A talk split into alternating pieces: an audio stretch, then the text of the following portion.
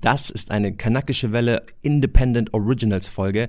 Wenn ihr zu unserer Kooperation mit Funk wollt, dann springt rüber zu den Folgen ab Mai 2021. Komm und reite dich. Das ist eine kanakische Welle Independent Originals Folge. Wenn ihr zu unserer Kooperation mit Funk wollt, dann springt rüber zu den Folgen ab Mai 2021. Komm und reite dich. Aber er hat so eine Kamera in die Eichel vorne reingeschoben. Und es war so. Mich jetzt schon, oh mein Gott. Ähm, und ich erinnere, also auch so mit so Gleitgel und vorne dann so rein.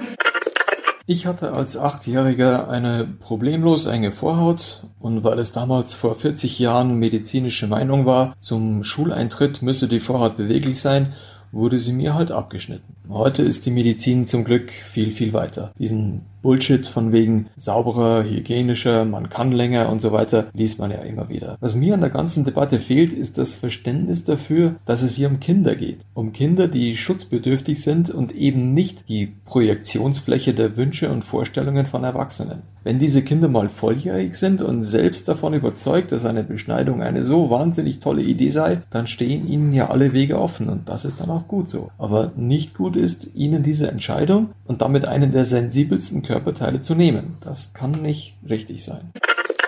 Peniskult und Penisfetisch vor allem auch in kanakischen Communities, dass ich, ich war drei, vier Jahre, fünf Jahre, ich glaube, das ging so weit, bis ich sieben war oder sowas, dass ich dann zum Beispiel von meiner Tante aufgefordert wurde, meinen Penis zu zeigen. So, zeig doch mal, wie groß der geworden ist. Zeig doch mal, zeig doch mal. Und ich wollte einfach, ich wollte den nicht zeigen. Und das ging so weit, dass ich weggelaufen bin und die ist mir ehrlich gesagt hinterher gelaufen und äh, hat mir dann die Hose ausgezogen und so, was ist ein Pilz am Penis? Also, wie kommt der, was ist das genau? Äh, genau, so in etwa. Also, äh, Käseschmiere. Vorteile, nicht beschnitten zu sein, das ist jetzt eine Frage, die jetzt schwierig zu beantworten ist. Ist halt einfach angenehmer für die Männer, wenn die eine Erektion bekommen, ist für die meistens angenehmer, so ist halt dann die Eichel nicht komplett frei. Äh, hier kommt ein kleiner Disclaimer. Diese Folge wurde aktualisiert. Wir haben nochmal Feedback bekommen aus dem Beschneidungsforum. Das ist eine Community, die sich für die Rechte von Männern und Menschen einsetzt, die Vorhaut verloren haben, ohne dass sie das wollten. Wir nehmen dieses Feedback sehr ernst. Wir möchten natürlich auch diese Perspektiven zu Wort kommen lassen. Deswegen haben wir auch den Hannes dabei, der nochmal seine Perspektive zu dem Ganzen äh, beigetragen hat. Den habt ihr ganz am Anfang gehört. Außerdem haben wir noch einen ganz tollen Beitrag von Baran Duttle, der nochmal eine Geschichte darüber erzählt, was es denn für einen Peniskult und Penisfetisch gibt. Und auch diese äh, exorbitante ähm, ja, Beschneidungsfeier, die bei vielen Communities herrscht und dazu auch nochmal ein paar Gedanken teilt. Außerdem sind wir gerade für den Smart Hero Award nominiert. Da geht es um demokratisches Gestalten. Den Link schreibe ich euch in die Beschreibung, den gibt's auch bei uns auf Social Media. Bitte, bitte, bitte stimmt ab für uns, damit wir diesen Podcast genauso weiterführen können und immer wieder tollen Content und auch Folgen aktualisieren und verbessern können, brauchen wir auch eure finanzielle Unterstützung bitte, bitte gebt uns Geld auf Steady oder auf äh, PayPal. Die Links findet ihr auch bei unserem Account. Danke, danke, danke für alles und schreibt uns gerne Nachrichten. Grüße an das Beschneidungsforum. Ähm, natürlich sind das nur die urologischen Personen, die wir haben und jeder wird eine andere Perspektive haben. Wir schreiben nochmal in die Beschreibung andere Personen, die vielleicht das Ganze kritischer betrachten und wünschen weiterhin viel Spaß bei der Folge von der Kanakischen Welle.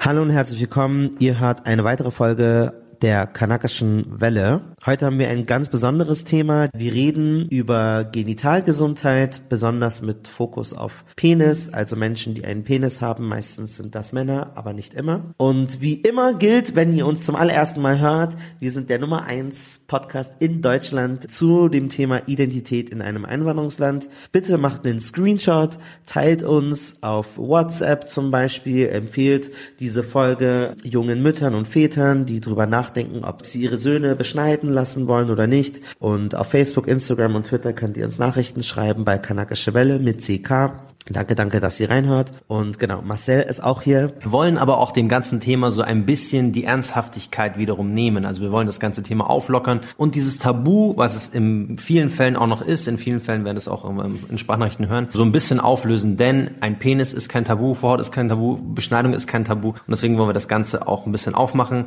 Mein Name ist Marcel Nadim Aurakia, ich bin die weiße Hälfte der Kanakischen Welle und ich bin beschnitten. Mein Name ist Marco Mohanwe, ich bin auch beschnitten und gemeinsam sind wir heute die Kanakische Welle! Komm und reite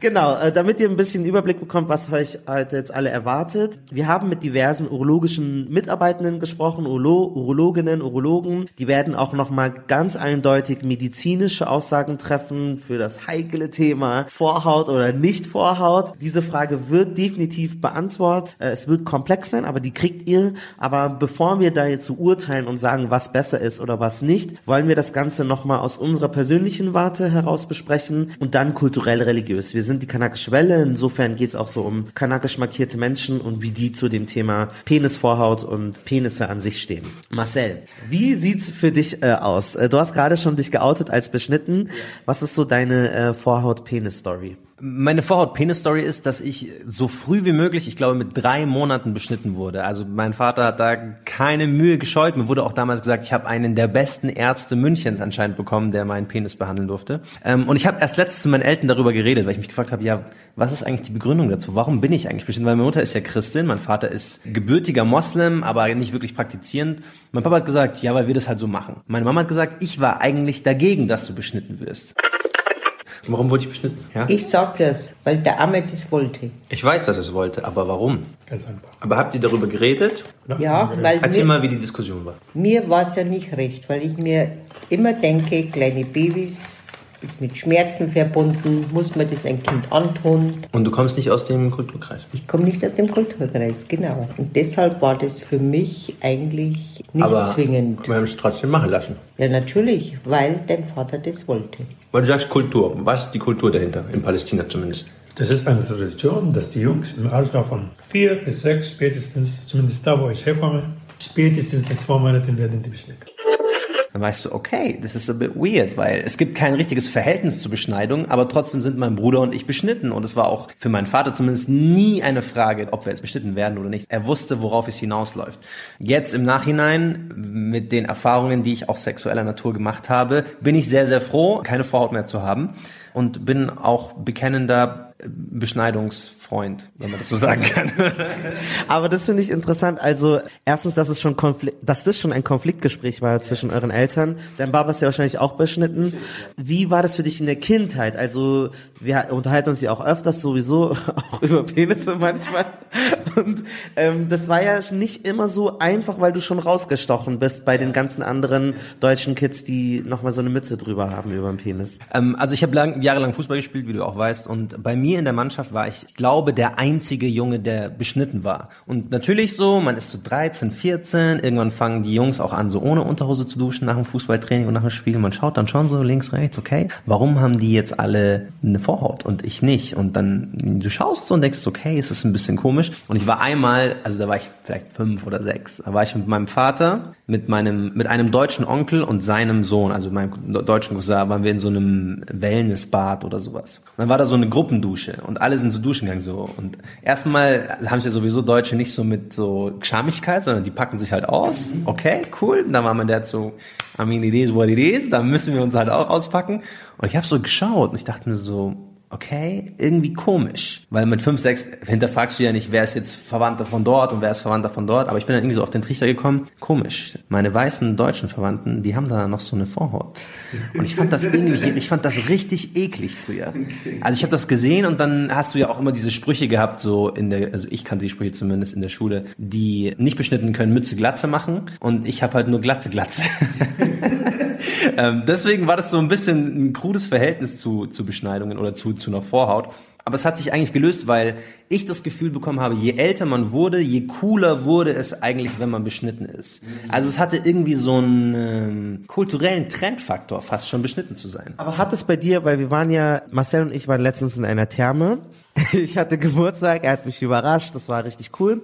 Und aber in der Therme musst du ja keine darfst du keine Textilien tragen, weil es gab Sauna und so alles. Und Marcel ist jetzt ein ansehnlicher Mensch. Trotzdem hat er manchmal so ein bisschen so, oh, soll ich jetzt mein Handtuch weglegen? Und war so ganz lange stand er so da, ja, ja, ich komme gleich in den Whirlpool, ja, ja, ja, ja, ja. Und spielt das so mit rein, sozusagen, dass dein Penis anders aussieht als die anderen, dass du schon als Kind dich eher so unwohl gefühlt hast, dich da zu offenbaren. Eine Vorhaut ist ja immer noch, also ist ja auch medizinisch oder auch äh, biologisch so eine Art Schutz äh, für die Eichel. Und ich glaube halt, wenn dieser Schutz dir genommen ist, entblößt es dich so ein bisschen. Ich glaube schon, dass es damit auch zusammenhängen kann. Jetzt hatte ich ja persönlich nie eine Vorhaut, das heißt, ich kann gar nicht diesen Vergleich aufstellen mit wie was davor, wie ist es jetzt, sondern es ist schon so ein Wunderpunkt. Also es ist irgendwie so die entblößendste Stelle, die ich wahrscheinlich habe, weil man halt wirklich die Eichel sieht. Und ich kann mir gut vorstellen, wenn man das als Mensch ohne, also mit einer Vorhaut noch hat, dann ist man so ein bisschen versteckter und es ist nicht ganz so brachliegend, wie es vielleicht jetzt bei mir ist. Also die Exposed, ja, ja, okay, so wie, so wie Nippel. Okay, die, okay.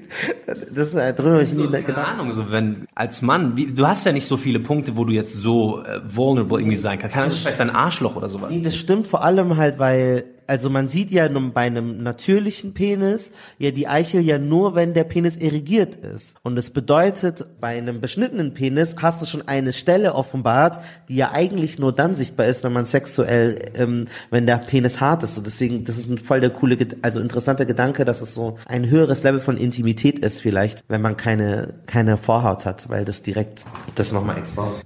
Ich meine, ich habe dich ja nackt gesehen. Du hast gerade eben auch schon gesagt, du bist auch beschnitten. Äh, wie wie war das für dich? Was für ein Verhältnis hast du dazu aufgebaut? Und wie war das gerade als als Jugendlicher? Ähm, weil du bist ja aus einer arabisch-christlichen Familie und einer nigerianisch-christlichen Familie. Ähm, und man kennt klassischerweise eigentlich Beschneidungen eigentlich eher so von Muslimen oder Juden. Also wie wieso bist du eigentlich beschnitten? Äh, also Marcel, du hast eine gute Beobachtung gemacht. Ich, ich bin beschnitten. Adlerauge. Also ich habe auch mit meinem Papa gestern sogar noch drüber gesprochen, weil ich so wissen wollte, okay, warum? Mama, warum hast du uns eigentlich beschnitten, als wir Kinder waren? Warum? Was nicht geschnitten? Nein, the penis. We did it. But why? He asked- He asked me why. Why yeah, did it's you do it? African culture. What is there? It's Why? Arabian culture. It's Arabian too. What kind of nonsense like that? They do it to everybody in Nigeria. Hast, bei dir war das sogar nötig, weil du eine Vorhautverengung hattest.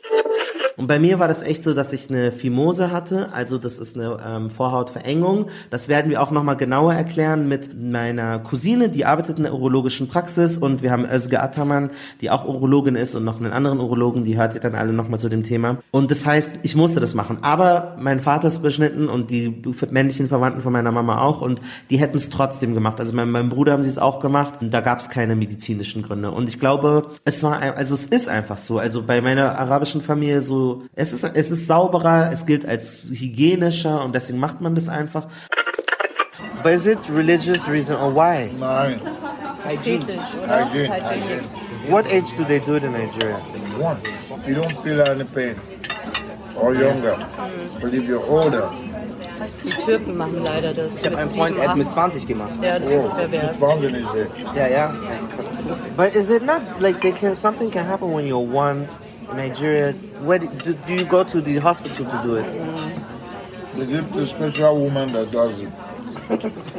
Ja, wir sind Ara- arabische Herbalists, uh, native doctors, or herbalists. So in the village, you go to a special woman. Yeah, she's special. She has a knife, and she will just remove it. She, now she will remove it.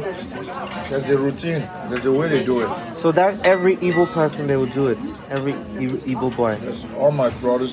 Ah, auch. Ich hatte das erste Mal gemerkt, dass ich eine Vorhaut habe, ne, keine habe, als so ich mit anderen weißen Kids, so- also manchmal als Kinder, ich war bei so einem Schrebergarten und dann sind, sind wir Jungs, wir waren so sieben oder so, manchmal gleichzeitig aufs Klo und haben gleichzeitig in dieselbe Schüssel gepinkelt.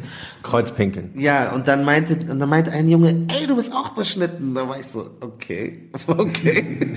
Was ist, für ihn war es wahrscheinlich besonders, weil er ein deutscher Blonder war. Und dann dachte er so, ah, cool, cool, bei euch ist das scheinbar normal oder so. Und das war dann so eine Art Bonding-Moment, während wir dann Kreuz gepinkert haben über die in diese Kloschüssel. Und ich fand's auch eigentlich immer cooler. Also ich habe das nie, also so sah, ich habe auch meinen Vater nackt gesehen als Kind und so sah sein Penis halt aus und deswegen war das so für mich so normal, dass das halt so ist und ich habe auch nie nichts vermisst oder sowas. Und als ich dann gehört habe, dass es sowas so wie Vorhautkäse oder sowas gab, dann dachte ich mir die Eichelkäse. Eichelkäse und ich dachte mir direkt, nee, das ist schon gut. Also ich habe es auch nie bereut. Ich habe mir schon irgendwann, als es diese Debatte gab, das mal ein bisschen gegoogelt und so. Aber ja, also, also dann war dann war es auch nicht mehr so ein großes Thema eigentlich. Also ich habe mich jetzt auch nie so großartig geniert oder so oder Ein Teil dieser ganzen Beschneidungssache ist ja auch die sex sexuelle Präferenz oder ähm, wie man das Ganze aus sexueller Seite betrachten würde. Ha hast du selber sexuelle Präferenzen, was Beschneidung oder Nichtbeschneidung betrifft? Weil die, ich spreche jetzt mal für meine Erfahrungen, die meisten Frauen, mit denen ich was hatte, ich habe ausschließlich was mit Frauen, haben mir wiederum gesagt, sie bevorzugen beschnittene Penisse. Und dann weißt du, okay, trifft sich gut, ich habe einen beschnittenen Penis. Wie ist das bei dir? Also das ist interessant. Ich habe ja auch viele Leute gefragt, wer es deren Verhältnis ist zu, äh, zu Penissen und wel, ob die eine Vorhaut haben sollen oder nicht. Und dann hat auch jemand anders auch gesagt, so, also dass er das auch kritisiert. Ich habe nämlich auf Instagram gefragt, was ist schöner und er meinte so, hey, das ist Bodyshaming. Also warum machst du das? Ich will es auch nochmal voranstellen, weil ich mir dessen bewusst bin. Deswegen würde ich den auch gerne mal abspielen, was er gesagt hat. Hey zusammen, ich finde es ehrlich gesagt ziemlich problematisch, so öffentlich auf Instagram zu fragen, welche Penisse Leute ästhetischer oder sexier finden, ob beschnitten oder unbeschnitten, weil daraus kein wertneutraler und auch kein diskriminierungsfreier Raum entstehen kann. Penis ist einfach Penis und dabei einzelne Charakteristika herauszustellen und zur Debatte zu machen, welche ästhetischer sein, ist einfach nur verdecktes Bodyshaming. Und warum? Ja, weil Mensch sucht sich typischerweise nicht aus, ob der Penis beschnitten oder unbeschnitten ist. Das ist oft auch etwas, was fremdbestimmt ist von Eltern, zum Beispiel im- Kindesalter oder von Ärztinnen. Und dementsprechend hat Mensch einfach, was Mensch hat. Zum anderen entsteht zwangsweise auch so eine Ästhetikhierarchie, wenn wir das irgendwie öffentlich diskutieren. Auch wenn wir bei möglicherweise beide Seiten irgendwie Vor- und Nachteile irgendwie herausarbeiten können oder Erfahrungen dazu haben. Diese Ästhetikhierarchie die trägt eben auch dazu bei, dass irgendwie das eine besser gesehen wird als das andere. Auch in dem Kontext würde ich fragen, inwiefern individuelle Präferenz hier eigentlich funktionieren kann und inwiefern wir schon einfach kulturelle Normen reproduzieren, auch wenn es um, um andere Themen geht, wie zum Beispiel Körpergröße von Leuten oder wenn wir jetzt zum Beispiel nicht Penisse diskutieren wollten, sondern irgendwie fragen, welche Vulven irgendwie ästhetischer aussehen oder so, das wäre einfach auch grenzüberschreitend. Ich denke einfach, Genitalien sind genau so, wie sie sind, in Ordnung. Und wir entscheiden uns eben für Menschen, die wir gern haben oder sexy finden und müssen dann eben klarkommen, was wir unten vorfinden. Und alles andere würde den Mensch eben auf seine Genitalien reduzieren. Und so eine Debatte ist im Allgemeinen auch sowieso immer cis-sexistisch, weil bei Transpersonen eh nicht klar ist, welche Genitalien sind da und in welcher Konfiguration. Und das sollte auch keine Präferenz sein. Genau, ich fand das einen wertvollen Beitrag und ich gehe mit allem mit, ich unterstreiche das so. Trotzdem, wenn ich in einer politisch inkorrekten Welt leben würde und wenn ich mir die Frage stellen würde, welcher Penis mir hypothetisch besser gefallen würde, in dem Fall, dass mir das jetzt egal sei und, äh, und dass es mir gefiele, dann glaube ich persönlich, dass grundsätzlich ein vorhautfreier Penis, der ein nicht unbedingt super klein und super riesig ist, glaube ich, der ansehnlichste wäre. Also ich würde auch so ein Porno eher konsumieren, wo der Penis so aussieht als mit einer Vorhaut. Aber ich weiß nicht, wenn du ein Porno guckst, spielt es für dich eine Rolle, wie der Penis, also ist es so, würde es dich abtören oder wie stehst du dazu? Mit dem alles, was er sagt, stimmt. Man soll es eigentlich nicht bewerten, aber wenn wir es jetzt mal machen. Ich gehe mit ihm mit, also alles, was du sagst, ist absolut richtig. Wenn ich jetzt mh, die Pornoindustrie oder meinen eigenen Pornokonsum äh, so mal betrachte, dann fällt einem natürlich schon auf, dass so gut wie alle Pornodarsteller eigentlich beschnitten sind und es eher mal so auffällig ist, wenn jemand nicht beschnitten ist. Ja. Weil man es ja gar nicht gewohnt ist aus der Pornoindustrie und man, man, das, also zumindest mein Sexualverhalten, das Sexualverhalten der meisten Leute ist sehr Porno in, beeinflusst. Man macht irgendwelche Stellungen nach. Man denkt, die, der Pornokünstler, äh, der Sexarbeiter, Arbeiterin, die hält jetzt eine Stunde durch. Ich muss auch eine Stunde lang Sex haben. Ah, und sein Penis ist groß und beschnitten. Mein Penis sollte auch groß und beschnitten sein. Das heißt, wir haben natürlich eine sehr starke Influence von einem Johnny Sins beispielsweise. Ähm, Den Namen werden sicherlich jetzt sehr viele kennen.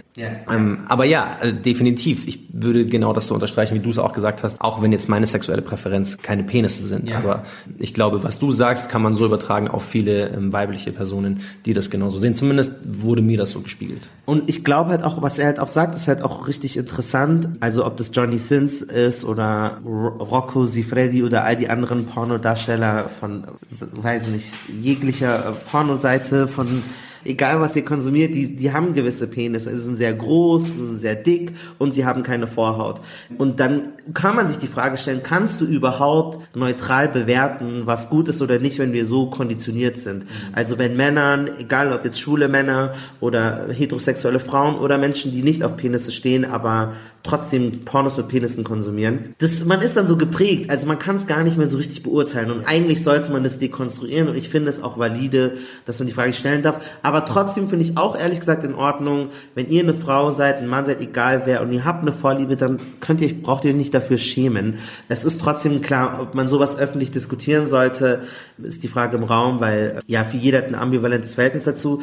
Dazu hat auch Tassilo was gesagt, wie ihn die Pornoindustrie geprägt hat. Mein Name ist Tassilo, ich bin in eine christliche Familie geboren, deswegen gab es für mich keinen kulturellen oder religiösen Grund, mich beschneiden zu lassen. Anders als bei anderen Männern in meiner Familie gab es auch keinen medizinischen Grund dafür. Ich habe mich trotzdem mal damit beschäftigt, liegt glaube ich auch daran, dass es in der Pornografie einfach als Schönheitsideal impliziert wird, äh, einen bestimmten Penis zu haben. Ich habe für mich aber dann entschieden, dass es für mich eher Nachteile hat und ich habe die persönlich auch keinen ästhetischen Vorteil darin gesehen. Und es kann eben zu, soweit ich gelesen habe, zu Emotionsverlust in der Eichel und zu weniger Emotionen und Gefühlvermögen dort kommen. Deswegen habe ich mich dagegen entschieden. Hi Malcolm, hier spricht Marcel. Als erstes, ich bin nicht beschnitten, also habe Vorhaut. Darüber habe ich in meiner Kindheit und Jugend nicht viel drüber nachgedacht, weil wahrscheinlich auch in meinem Umfeld alle genauso unbeschnitten waren wie ich. Wir reden jetzt vom lateinamerikanischen Kontext. Beschnittene Männer habe ich eigentlich erst in Pornos kennengelernt. Und da können wir ja gleich auf Ästhetik übergreifen. Ich kann schon verstehen, wenn Menschen beschnittene Penisse ästhetischer finden. Das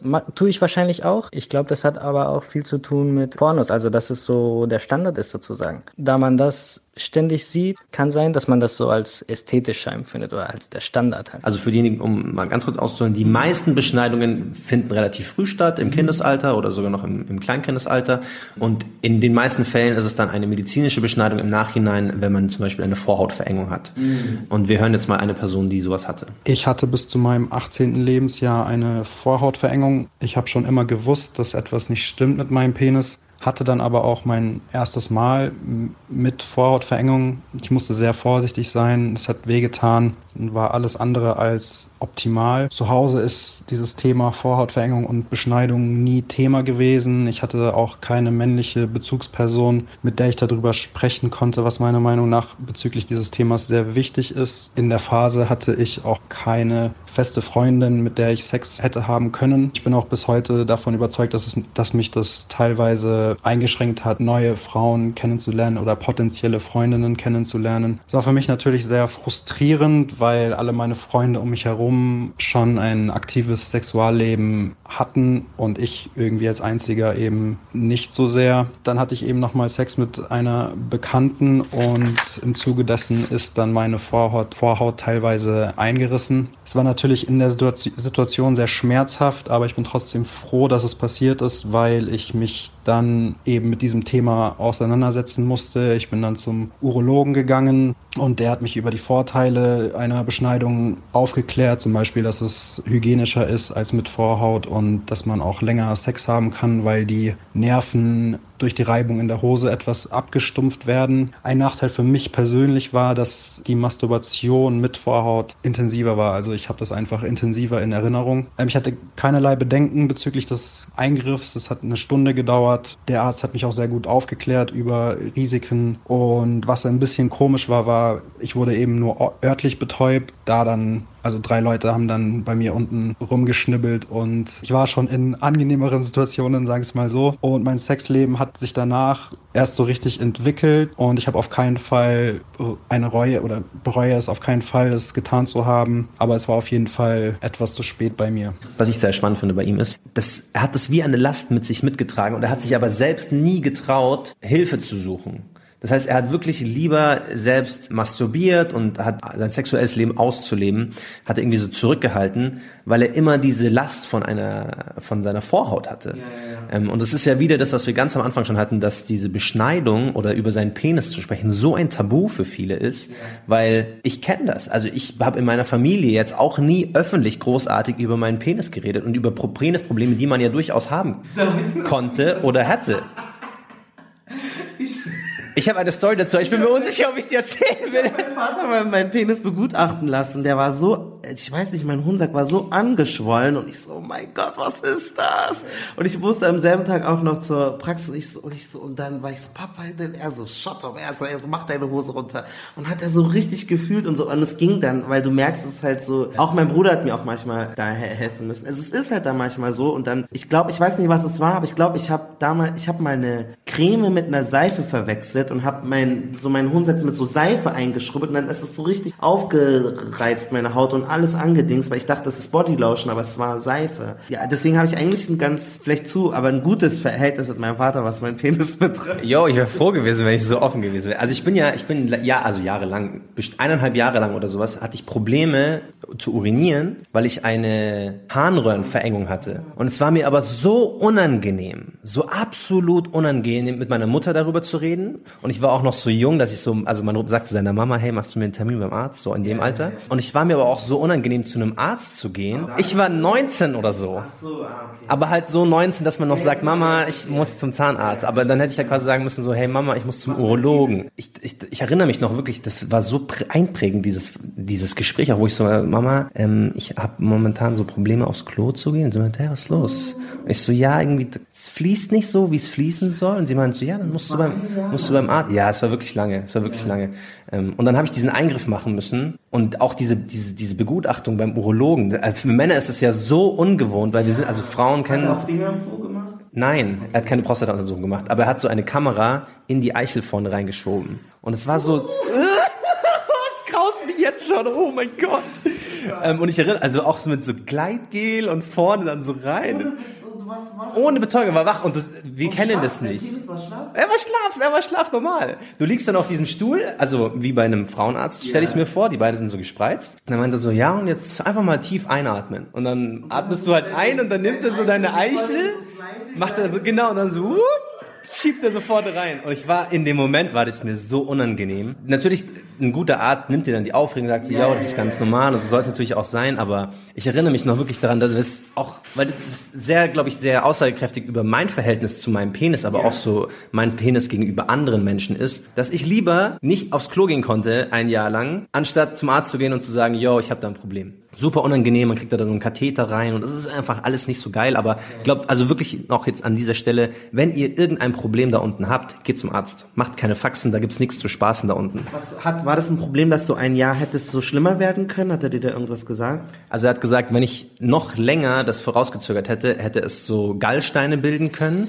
ähm, durch den Rückstau vom Urin. Ähm, und das dann wird's tausendmal schlimmer. Also so Gallenstein, dann bilden sich wirklich so Steine und du musst dann so Steine rauspinkeln. Und das ist anscheinend wirklich ein Todesschmerz. Also wirklich, also da, damit ist nicht zu spaßen und ich will, klar, wir haben die Geschichte jetzt so funnymäßig erzählt, ja, aber das ist wirklich, der Arzt hat auch gemeint, das ist echt keine gute Nummer, was man da, was man sich da antut. Ich habe einen, der sieht das, der ist schon beschnitten, aber er wünschte, er wäre es nicht.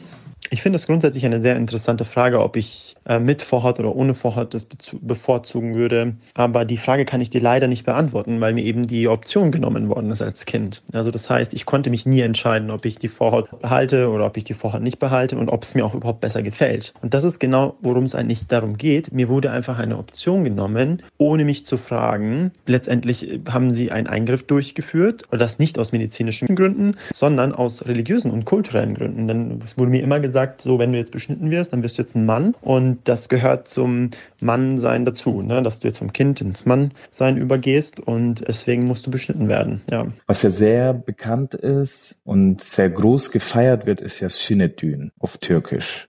Und das ist die Beschneidungsfeier. Also wenn ein Junge beschnitten wurde, dann wird er in total kitschigen Klamotten gepackt. Also meistens so in blau, silber, weißen Anzügen mit, mit so einer Art, mit so einer Art Zylinder und mit einem Zepter in der Hand und er darf sich dann ganz herrschaftlich fühlen und alle feiern diesen Jungen, der beschnitten wurde.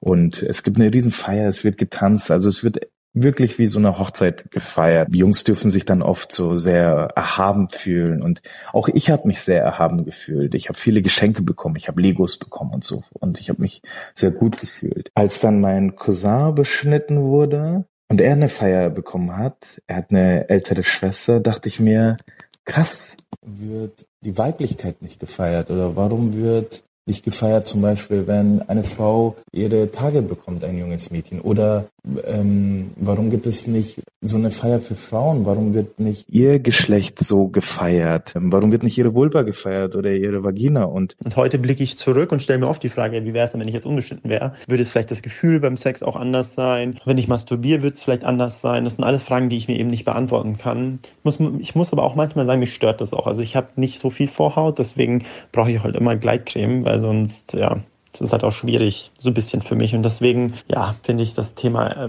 für mich ehrlicherweise ein bisschen schwierig. Wenn ich es mir aussuchen hätte dürfen, würde ich, glaube ich, rückblickend sagen, dass ich meine Vorhaut gerne behalten hätte. Ein Kölner Landgericht hat ja 2012 mal entschieden, dass das Beschneiden von minderjährigen Jungen als rechtswidrige Körperverletzung gewertet werden soll und damit kurzzeitig zumindest die Beschneidung von, von Jungen halt äh, verboten. Mit einer quasi ähnlichen Begründung, wie Emre quasi auch gerade gesagt hat, weil einem ja das Recht auf körperliche Unversehrtheit einfach genommen wird und du hast nichts dazu zu entscheiden. Ja, es macht mich sogar auch betroffen, weil wir haben jetzt so lapidar gesagt, ne, wir sind beschnitten, oh, unsere Penisse sind so hübsch, bar Elebadge, aber es ist so, ja, sie sind hübsch, aber trotzdem ist es halt ich verstehe das auch, weil deine körperliche Unversehrtheit wird dir halt genommen. Aber wahrscheinlich Spoiler, die Muslime und Juden haben gesagt, no ma'am. Deswegen darf man wieder wahrscheinlich. Ja, im Grunde genommen lief die Entscheidung darauf hinaus, äh, will man lieber die, das Kindeswohl und die körperliche Unversehrtheit äh, vorne ranstellen oder die freie religiöse äh, Auslebung, also ja. Religionsfreiheit. Es wurde sich dann für die Religionsfreiheit entschieden, weil aber auch, und dazu kommen wir eigentlich jetzt, würde ich sagen, so Beschneidung gerade im Judentum und im Islam eine sehr, sehr lange Geschichte hat. Im Christentum ein bisschen weniger. Denn im, in beiden Fällen eigentlich, also bei Juden und Muslimen, ist die Beschneidung Versiegelung deines Verhältnisses zu Gott. Also es ist eine religiöse Praxis. Das finde ich interessant, weil du hast ja auch da recherchiert. Emre hat ja auch gesagt, er wurde dann zum Mann. Bei denen ist ja auch, die Türken machen das ja oft so mit sieben, acht. Also da gibt's dann so ein riesiges Fest ja. und alle Verwandten kommen und feiern dann, dass der kleine Hakan beschnitten wurde. So. Es gibt halt so einen komischen Peniskult auch in vielen kanakischen Communities. Also ich kenne das auch noch bei uns und wir sind christlich, aber aber so Mütter und Tanten, die wollen den Penis sehen, die sind so stolz bei dem Baby. Oh, lass mal sehen. Manche küssen sogar den Penis von Säuglingen, so ganz stolz. Die küssen die Penisse so lange, bis ähm, die pinkeln müssen, die Kinder. Weil die, die so, die, die sind so froh, so es ist so Fruchtbarkeit, so ein Junge. Und das ist halt auch ein bisschen cringe. Aber ich habe nie verstanden, warum das so ist. Also hier in Deutschland würden die sagen, die sind nicht ganz sauber, die sind pädophil, ja, oder die sind, die missbrauchen ihre Kinder, weil die ständig in die Genitale fassen, ständig die Hoden anfassen möchten oder den Penis. Aber ich sage jetzt mal, grob gesagt, in arabischen Ländern ist es irgendwie normal. Also man lacht halt drüber und man fässt es an und knutscht es ab, warum auch immer. Ich habe mir selber nie, also schon natürlich Gedanken darüber gemacht, aber ich weiß selber nicht das Ergebnis, warum das so ist. Äh, meine meine Oma, Gott, Gott hab sie selig, die hat das auch immer wieder probiert. Das, beim Vorbeigehen äh, greift sie plötzlich in einen Schritt, wo ich mir denke, hoch, was ist jetzt los? Äh, Oma, lass mal deine Finger bitte bei dir. Warum die das gemacht hat, keine Ahnung. Also wirklich ohne Hintergedanken, das ist halt einfach so. Mein Name ist Baran Dattle, ich bin Journalist. Malcolm und ich telefonieren regelmäßig und sehen uns ab und zu. Wir reden dann oft über uns selber, wie es uns geht, wie es dem anderen geht, Rassismus, über Sexismus, natürlich über unser eigenes sexistisches Verhalten und rassistisches Verhalten. Aber wir reden auch über Sexualität, über Körpergefühl, über unsere Familien, wie seltsam die sein können, Peniskult und Penisfetisch vor allem auch in kanakischen Communities. Ich spreche jetzt nicht für alle Menschen oder für, für den ganzen Nahen Osten oder für alle kanakischen Communities. Wichtig ist zu erfahren, dass ich selber kurdisch-alevitische Wurzeln habe, armenische Wurzeln und lasische. Man, man muss sich das so vorstellen. Ich, oft ist es dann auch passiert, dass ich, ich war drei, vier Jahre, fünf Jahre, ich glaube, das ging so weit, bis ich sieben war oder sowas, dass ich dann zum Beispiel von meiner Tante aufgefordert wurde, meinen Penis zu zeigen. So, zeig doch mal, wie groß der geworden ist. Zeig doch mal, zeig doch mal. Und ich wollte einfach, ich wollte den nicht zeigen. Und es ging so weit, dass ich weggelaufen bin und die ist mir ehrlich gesagt hinterher gelaufen und äh, hat mir dann die Hose ausgezogen und die hat es wahrscheinlich nicht als sexuellen Übergriff wahrgenommen, weil die auch so groß geworden ist. Komme aus so einem klassischen Plattenbau, sehr schön grün gelegen und da haben wir mal drüber geredet und der hat erzählt, dass es bei dem genauso war. Also was heißt genauso? Er war da halt viel offener und hat dann das über sich ergehen lassen, hat halt seinen Penis gezeigt und dann war das gut. Und ich fand es das krass, dass es bei dem genauso war. Und ich habe auch mit anderen Freund, Freunden darüber geredet, also in dem Fall natürlich Männern hauptsächlich erstmal, ähm, ob das bei denen ja auch so war. Und viele konnten mir das bestätigen. Und ich musste dann sehr viel drüber nachdenken, wie der Penis in kanakischen Communities gesehen wird, was für eine positive Konnotation das hat und was was für ein Machtinstrument es natürlich auch ist und auch auf mich bezogen, welche, wie, wie ich damit kritisch umgehen muss äh, wie das so zelebriert wird. Vielleicht kennt ihr das auch. Und wenn ihr jetzt auch, ähm, schreibt uns auch gerne oder in die Kommentare, wenn ihr uns gerade hört. Erstens, was ist für euch wichtiger, Religionsfreiheit oder diese körperliche Unversehrtheit? Und kennt ihr solche Peniskultgeschichten aus euren Familien? Marcel, du hast die Recherche gemacht. Wir fangen vielleicht mal was sind so kulturelle, religiöse Beziehungen zu Pen Penisvorhäuten in, in den Gesellschaften? Also das Ganze ist so initiiert eigentlich aus einer Gegend, in der Volksgruppen in so ariden, wüstenähnlichen Regionen irgendwie herkommen, also so nah Mittlerer Osten, Nordafrika, ähm, die ganze Gegend.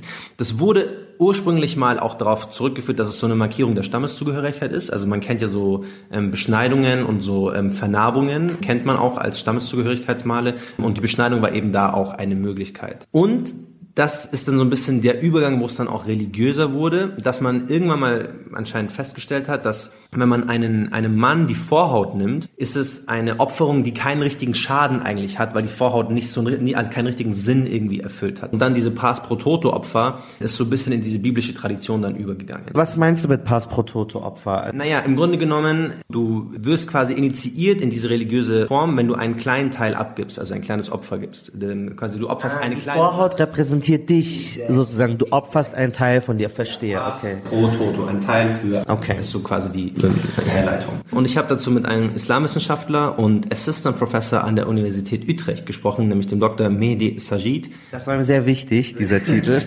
ist auch so, ganz ehrlich, ja. Assistant Professor, das kann man schon mal fühlen. Ja. Ähm, der erklärt die islamische Herleitung so. Ja, hallo Marcel. Welche Rolle spielt die männliche Beschneidung im Islam? Die Beschneidung erfüllt im Islam eine zentrale Funktion im Sinne einer Legitimierung der neuen Botschaft gegenüber den anderen abrahamitischen Religionen, also dem Judentum und dem Christentum. Ihre Wurzeln hat sie also in der biblischen Erzählung, in der erwähnt wird, dass Gott Abraham und seine Nachkommen auserwählt hat und einen Bund mit ihnen schloss. Als Zeichen des Bundes wurde die Beschneidung alles Männlichen durchgeführt. Für die Muslime, insbesondere für die islamische Geschichtsschreibung, spielt diese Verbindung zu Abraham eine wichtige, symbolische und genealogische Rolle auf zwei Ebenen. Erstens, auf der Ebene der Abstammungsgeschichte geht es hier um das Argument, dass die Araber, zu denen der Prophet gehörte und die sich auch vor dem Islam haben beschneiden lassen, auch die Kinder Abrahams über seinen anderen Sohn Ishmael sind. Mit anderen Worten, auch sie wurden von Gott auserwählt. Zweitens soll durch die Kontinuität der Beschneidungspraxis vor und nach dem Islam gezeigt werden, dass die Araber und später alle Menschen, die den Islam annehmen,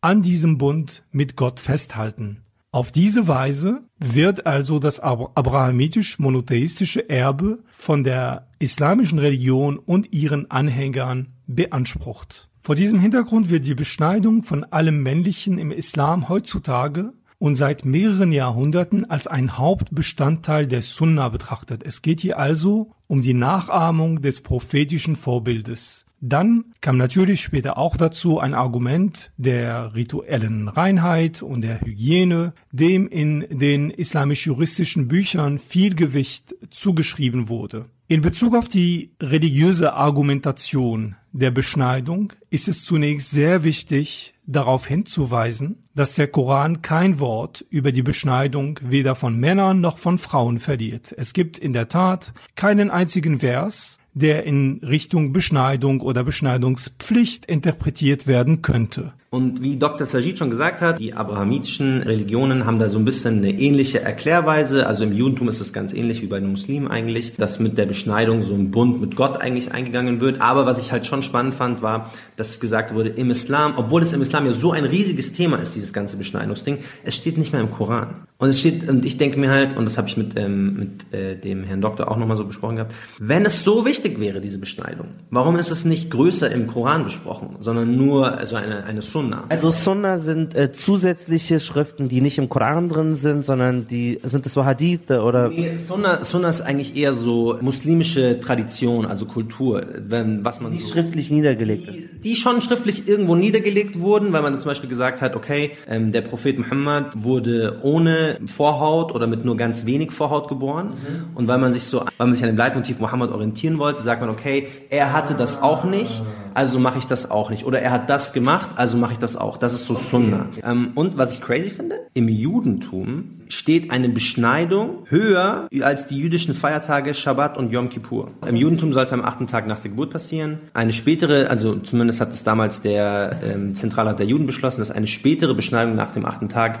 nicht mehr klar geht. Und damit haben sie auch begründet, warum das quasi dieses Gesetz, was wir vorhin besprochen hatten, ähm, quasi widerlegt wird. So, jetzt fragt ihr euch natürlich alle, warum sind dann die Juden beschnitten und die Muslime beschnitten, aber die Christen nicht? Und da habe ich eine spannende Info gefunden, dass im, im Christentum die Beschneidung durch die Taufe abgelöst wurde. Also was beim Islam und beim Judentum sozusagen Initiationsritus war, mhm. ähm, ist ja im Grunde genommen bei den Christen genau dasselbe, nur es ist halt ein bisschen schmerzloser. Es ist halt einfach eine Taufe, du wirst mit Weihwasser überdümpelt und dann heißt es im Namen des Vaters, des Sohnes, des Heiligen Geistes, Malcolm Ohanwe, du bist ein Malcolm Ohanwe jetzt. Das heißt, es wurde abgelöst, aber trotzdem zum Beispiel, ähm, also vielleicht bei westlich-weißen christlichen Kulturen, aber bei den arabischen Christinnen ist das so voll der Standard. Also meine Familie ist durch und durch ähm, christlich, aber das wäre so undenkbar und auch mein Vater, die sind Ibo-Christen und die gelten so als die Hardcore-Christen von äh, Afrika eigentlich. Also drei Kardinäle sind auch nigerianische Ibos, glaube ich. Müssen ja selber nochmal überprüfen. Mhm. Ähm, aber einige und da wird das auch gemacht. Also die, äh, und es ist halt auch so eine Tradition einfach, dass man das macht. Wir haben niemand gegen MeToo vor der Schmerzen. Nein, deswegen macht man es im Windelalter, weil dein Urin tatsächlich desinfizierend ist. Echt? Im Windelalter ist es sehr gut. Habe ich noch nie gehört. So in the village, every, it's just you don't even question it. Every boy you get, they do circumcision. The routine is not, it's nothing to question about.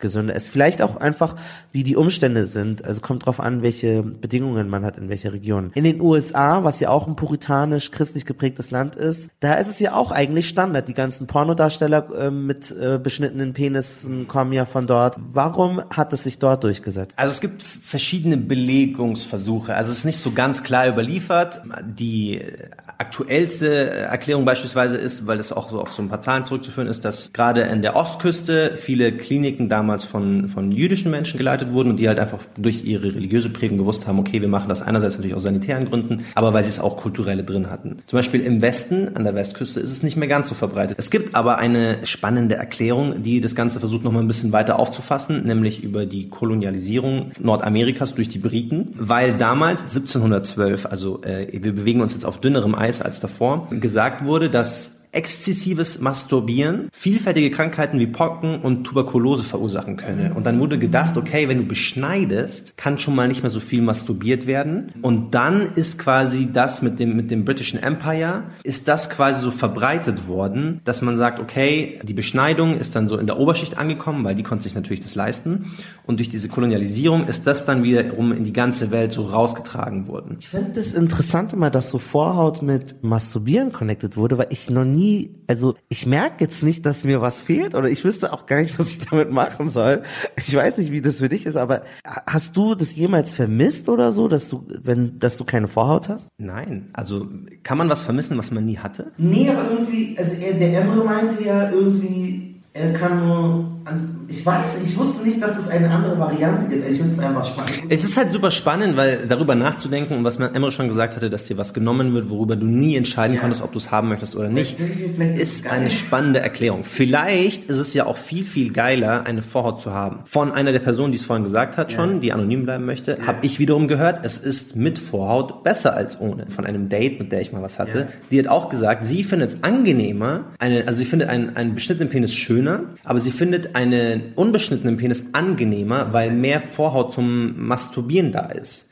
also es ist einfacher zum Handeln. Exactly. Handjobs sind einfacher.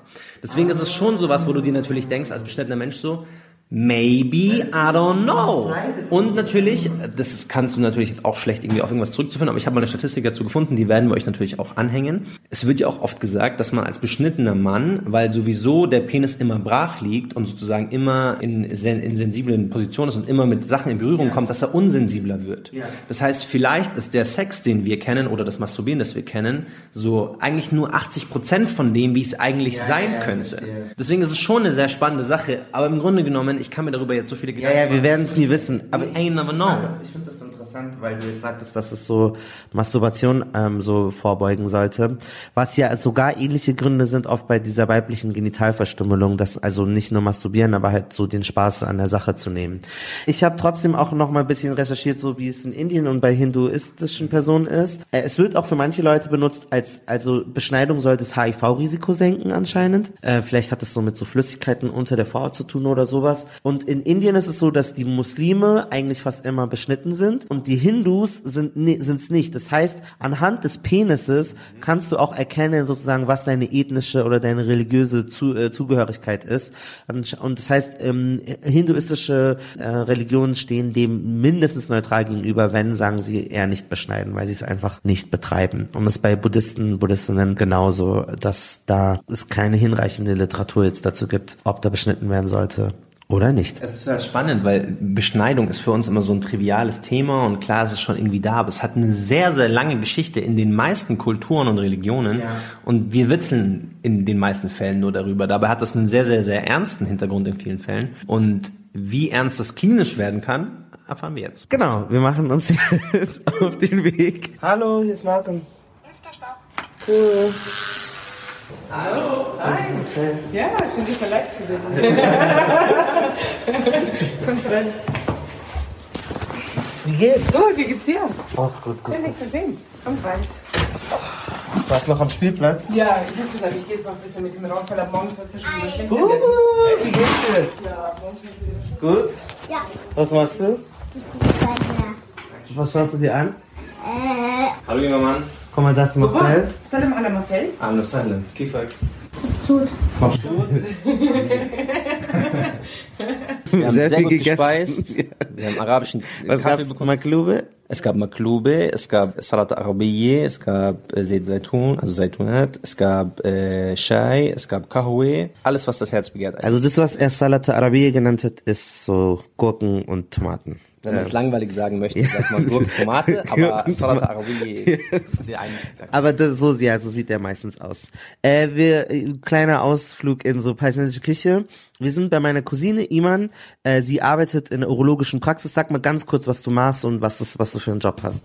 Ich arbeite in der urologischen Praxis. Ich mache Labortätigkeiten, kleine operative Eingriffe, Buchhaltung. Aber du bist ja auch so richtig dabei, immer bei den ganzen Beschneidungen, bei den Operationen. Du bist ja bei jedem Eingriff immer dabei, oder? Sie lächelt auch schon. Ja, ich liebe es. Ich bin bei jedem Eingriff dabei. Egal, was für einen Eingriff wir haben. Ob es jetzt eine Beschneidung ist, eine Sterilisation, irgendeine Öffnung, irgendwelche Entfernungen von Kondylomen, also Feigwarzen oder Pickelchen eröffnen oder sonstiges. Ich bin bei allem dabei. Ist das nicht so voll eklig?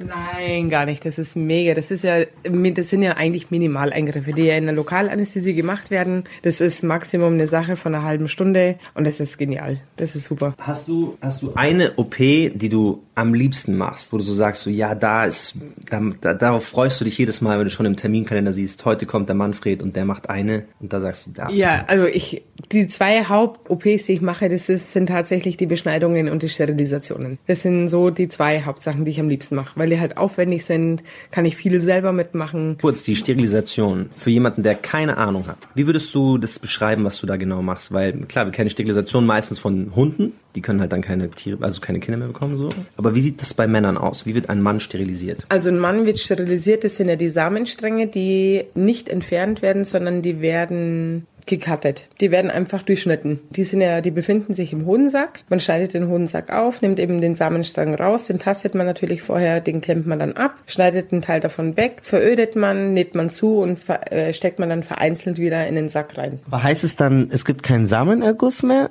Nein, es gibt nach wie vor einen Samenerguss, nur die Samenfäden, die Spermien selber, die gibt's da nicht mehr, weil den, die, die Samenflüssigkeit besteht immer noch. Aber da sind keine Spermien mehr drin. Da sind keine Samenfäden mehr drin. Genau.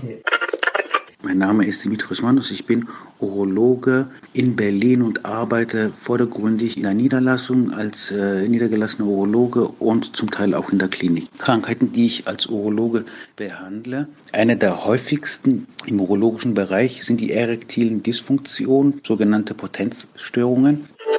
Also wir werden ja später nochmal detailliert so über Vorhaut und Beschnitten und was ist gesünder und was nicht reden.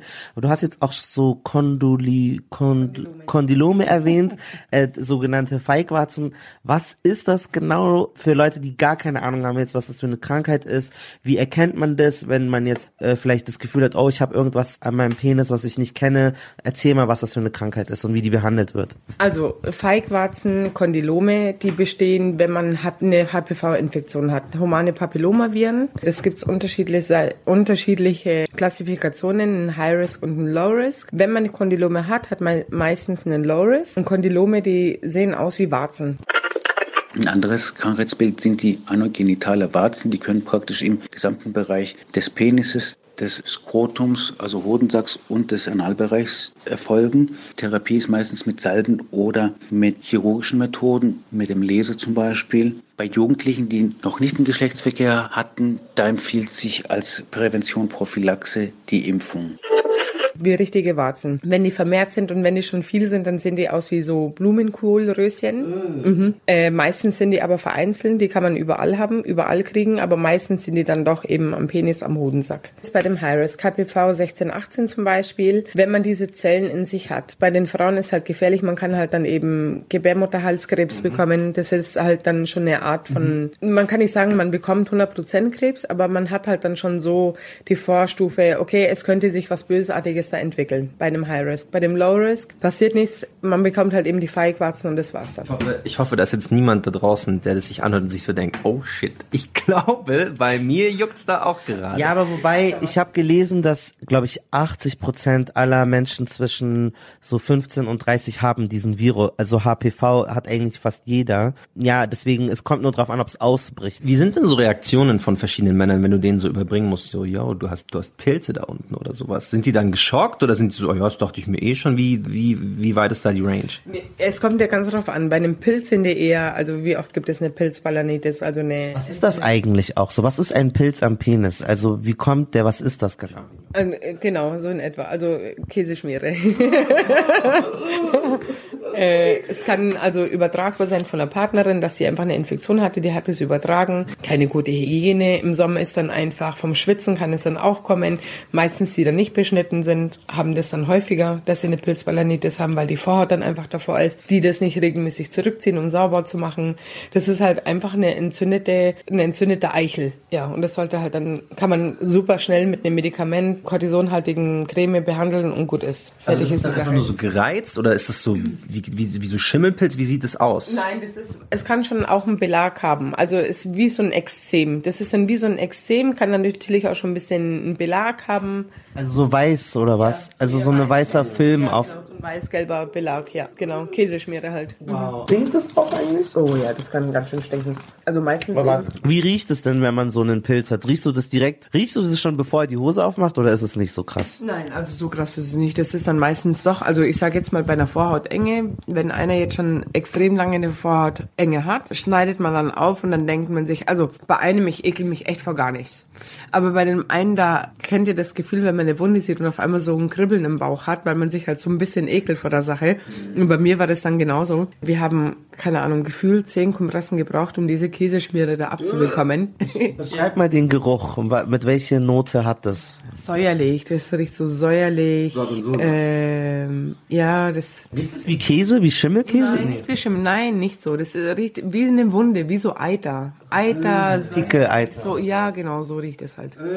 Ja, man weiß Ist das so wie was Verdorbenes oder sowas? Oder wie Kacke oder so? Nee, das auch nicht. Kann man eigentlich auch nicht sagen. Nee, das ist halt, ja, Wund, so Wund, Wund. ja, so Wund, Flüssigkeit, Eiter. Wundflüssigkeit, Eiter, so riecht es halt dann.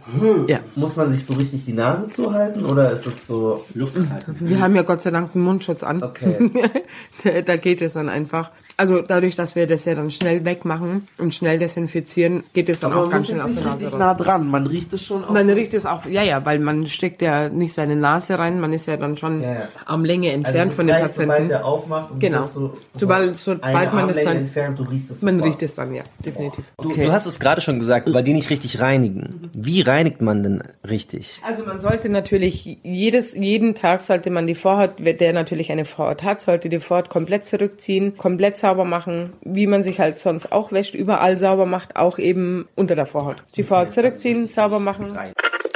Mein Name ist Özge. Ich bin Urologin. Seit 2007 interessiere ich mich für das Thema und habe natürlich meine Facharztausbildung fertig gemacht. Bin ich dabei, die Sexualmedizin noch zu erforschen und da mich weiter fortzubilden. Aktuell lebe ich in Berlin und muss leider meine schöne Stadt verlassen, weil ich in Süddeutschland in eine Praxis umsiedle und dort ab jetzt als niedergelassene Ärztin in einer urologischen Praxis arbeiten werde. Wenn man als erwachsener Mann seine Vorhaut gut pflegen möchte, rate ich äh, allen meinen Patienten davon ab, spezielle Pflegemittel dafür zu benutzen. Das ist insgesamt rausgeschmissenes Geld, es sei denn, ein Urologe hat zu so einem Produkt geraten. Im Prinzip reicht es total aus, beim Duschen die Vorhaut komplett zurückzuziehen, da mit Wasser, das am besten über den Körper runterrinselt, die Vorhaut sauber zu machen und dann kann man die Vor kann der Mann sogar die Vorhaut wieder zurückziehen, dann ein bisschen rubbeln, damit unter der Vorhaut, ähm, wenn es irgendwelche Verschmutzungen gibt, diese sich lösen können, wieder die Vorhaut zurückziehen und wieder mit nur Wasser drüber rinseln lassen. Das reicht vollkommen aus. Falls trockene Haut da ist, Schuppungen da sind, dann kann man natürlich jegliche ganz normale Körpercremen oder auch Bodylotions benutzen, um bisschen Feuchtigkeit zu bringen. Was noch wichtig ist, ist, äh, dass man als Mann auch gucken muss, dass unter dieser Vorhaut, also in der entstandenen Tasche, keine Feuchtigkeit sich ansammelt. Dadurch kann es zu Pilzinfektionen kommen. Das merkt man dann, dass die Vorhaut juckt, gerötet ist. Es ist ein äußerst unangenehmes Gefühl und sehr lästig. Frauen in unserem jüngeren Alter haben das sehr häufig. Man äh, nennt es auch schmunzelnd die Grippe der Frau, also eine Pilzinfektion. Und davon sind tatsächlich auch sehr viele Männer betroffen, weil sie nie darunter Trockenheit schaffen. Also macht es Sinn, nach dem Duschen auch einfach mal die äh, Vorhaut noch ein bisschen zurückgezogen lassen, so dass die Eichel trocknen kann. Was man gar nicht machen sollte, ist wie gesagt irgendwelche speziellen Cremen oder ähm, Reinigkeitsprodukte benutzen, übertrieben mit Seife rangehen, das zerstört nur die Haut. Passiert es auch oft, dass ihr Patienten habt, die ähm, beschnitten sind und trotzdem diesen Pilz haben? Ja, gibt es natürlich auch. Eben wie gesagt, entweder manche sind auch anfällig dafür, dass sie einfach dazu neigen, Extreme zu bekommen oder, oder Pilze zu bekommen. Ja. Es gibt natürlich auch am Ellenbogen, dass man ja plötzlich so einen Ausschlag hat oder sonstiges. ist ja auch eine Art Pilz, die man dann da hat. Ach, das ist wie, ist es normal wie so ein Hautpilz einfach? Also es gibt ja diese, es gibt ja so Flechten oder sowas, die man manchmal ja, kriegt. das ist schon ein anderer Pilz. Das ist halt, ist dann schon ein anderer Pilz. Also es kann, es gibt ja auch verschiedene Arten von Pilzen. Candida zum Beispiel oder meistens machen wir keinen Abstrich davon, Ja. außer das ist hartnäckig. Wenn wir jetzt einfach schon zwei Salben probiert haben und es geht immer noch nicht weg, da machen wir meistens einen Abstrich davon. Und der Auslöser sind entweder mangelnde Hygiene oder es ist eine Geschlechtskrankheit Richtig, oder genau. von Sex Ganz gekommen. Okay. Das Wichtigste ist einfach im Endeffekt, es ist egal, wie viel Partner man hat. Das Wichtigste ist wirklich einfach das Hütchen drüber ziehen. Weil es gibt so viele sexuell übertragbare Krankheiten. Chlamydien, Ureaplasmen, Mykoplasmen, Trichomonaden, Kannst äh, Syphilis, genau. du sagst so viel. Ja, also, ja. Was ist ein Chlamydien? Weil das ist ja, das kennt man so aus Chlamydien, zumindest. das sind Bakterien, die eine Harnröhrenentzündung machen, die eben sexuell übertragbar sind. Genauso wie die Mykoplasmen und die Ureaplasmen. Das sind Bakterien, spezielle Bakterien, die in der Harnröhre sind und die eben Ping-Pong-Geschichte machen, wenn man die nicht behandeln lässt. Aber und die macht eine Harnröhrenentzündung. Und das Risiko von Chlamydien für Männer ist, wenn es unbehandelt bleibt. Kein Risiko. Also im Endeffekt nicht so ein hohes Risiko wie bei den Frauen. Bei den Frauen macht es, bei den Männern schon auch, aber bei den Frauen macht es eher Unfruchtbarkeit. Also lasst euch definitiv regelmäßig testen. Definitiv. Gibt es Krankheiten, die mehr bei Männern vorkommen, die heterosexuellen Sex haben oder Krankheiten, die mehr bei Männern vorkommen, die mit Männern Sex haben? Oder kann man da nichts feststellen, was so häufiger ist bei welchem Partner du hast? Also Syphilis ist ja dann doch tatsächlich meistens, also Chlamydien, Ureaplasmen, Mykoplasmen bei beiden. Syphilis eher bei Homosexuellen, aber ansonsten kann man das nicht so paus- pauschalisieren. Es gibt auch keine Krankheit, die du eher von Frauen bekommst Nein. oder so. Doch, Gardnerella vaginalis. Das ist tatsächlich, also wenn die Männer damit kommen mit Gardnerella vaginalis, das ist dann tatsächlich, die Männer haben das von der Frau. Und das ist was genau? Das, Gat- ist, das sind auch Parasiten, die man dann hat, die dann festgestellt werden, die dann bei der Frau in der Schleimhaut eben vorhanden ist und die überträgt es dann dem Mann. Der hat dann eben auch eben Harnröhrenbeschwerden, Jucken, Brennen, solche Sachen und da kommt es dann eben auch von. Es gibt dann auch ein bestimmtes Medikament, wo dann eben beide sich therapieren lassen müssen. Zu bestimmten sogenannten Randgruppen, wie es in früheren Zeiten hieß, wie zum Beispiel die Aufteilung aufgrund der sexuellen Vorlieben oder aber auch alles andere kann ich nur sagen, ich glaube, da sind die Bias, also die Fehleinschätzungen aufgrund der Vorselektion der Patienten viel höher. Das heißt, nicht jeder Schwule, der schwul ist, ist deswegen krank und er hat was Besonderes, sondern der, der unvorsichtig ist und sich nicht damit auskennt, ähm, hat Beschwerden. Der kommt dann auch ins Krankenhaus oder zum Urologen mit diesen Beschwerden und dann wird gesagt, vielleicht aber auch so wahrgenommen, dass genau diese Randgruppen das eben viel haben. Umgekehrt würde ich aber auch sagen, jeder, der über Sex mit seinem Urologen reden möchte, sollte das unter vier Augen und wenn er dem Urologen vertraut, auch über seine Vorlieben reden, damit der Urologe ihn entsprechend behandeln kann. Wie zum Beispiel Männer, die immer wieder ungeschützten Sex in Bordellen mit Frauen haben oder auch äh, mit Männern natürlich auch ein Thema, aber vor allem immer wieder Seitensprünge haben, die sie ohne Kondome durchführen und sich immer wieder was einfangen. Die Offenheit zum Urologen ist sehr wichtig und dazu gehört natürlich auch, dass man seinem Urologen vertrauen kann. Ich habe jetzt ein bisschen geguckt, so was Urologen irgendwie sonst noch so machen. So Harnsteine für eine zu große Prostata. Was sind diese Harnsteine und was, was, wie merkt man, dass die Prostata ver vergrößert ist? Viele, also meistens, wenn die Prostata vergrößert ist, ist, also man macht ja die Krebsvorsorge für alle Männer jetzt bitte. Ab 45 geht's bitte alle zum Urologen. Ab Äh, 45, ab 45 macht man die Krebsvorsorge für die Männer, genau. Mhm. Und da tastet, man eben die, die Prostata, da macht man einen Ultraschall, eine Blutabnahme, den PSA-Wert, prostataspezifisches Antigen. Da schaut man eben, wie hoch der Prostatawert ist. Was ist denn die 55. Prostata überhaupt? Das ist die Vorsteherdrüse, die Prostata. Wo ist die? Die ist am Enddarm hinten. Also wenn man die tastet, geht man rektal rein mit dem Finger. Und die meisten klagen dann, wenn denen die Prostata zu groß ist, die meisten Männer haben dann so, hm, ich kann nicht mehr richtig auf Toilette, irgendwie kommt so ein kleiner Strahl raus. Dann tasten wir das, oh ja, dann sehen wir gut, du hast so eine große Prostata. Gibt es bestimmte Medikamente dafür, wo die Prostata eben wieder ein bisschen kleiner wird, wenn gar nichts mehr geht. Dann macht man eine Ausschabung der Prostata. Und, und Harnsteine war das, was, wenn man jetzt zu lange nicht äh, aufs Klo geht. Nein. Nee, ach so. Nein, das hat damit nichts zu tun. Also viele neigen oder manche neigen einfach dazu, dass man Nierensteine bekommt oder Harnleitersteine bekommt. Das ist halt auch nicht lustig. Die sind dann, das sind dann tatsächlich wie so kleine Kieselsteine, die können auch ein bisschen größer sein, liegen, sind, sitzen dann in der Niere und gehen dann eben den Harnleiter komplett runter. Wenn die zu groß werden, muss man aufpassen, dass sie eben den Blasenausgang nicht verstopfen. Äh, wenn die zu groß oder zu viele sind, kann man die dann auch zertrümmern. Und, aber wie kriegt Sehr, man sehr die? Und dann pinkeln manche Leute Steine. Ja, die pinkeln dann tatsächlich äh, die Steine raus, richtig. Das heißt dann, dass sie dann, also viele kommen dann mit ne Flankenschmerzen, die haben dann so kolikartige Schmerzen. Mhm. Dann wissen wir schon, okay, der hat kolikartige Schmerzen, den schicken wir jetzt mal zur Computertomographie.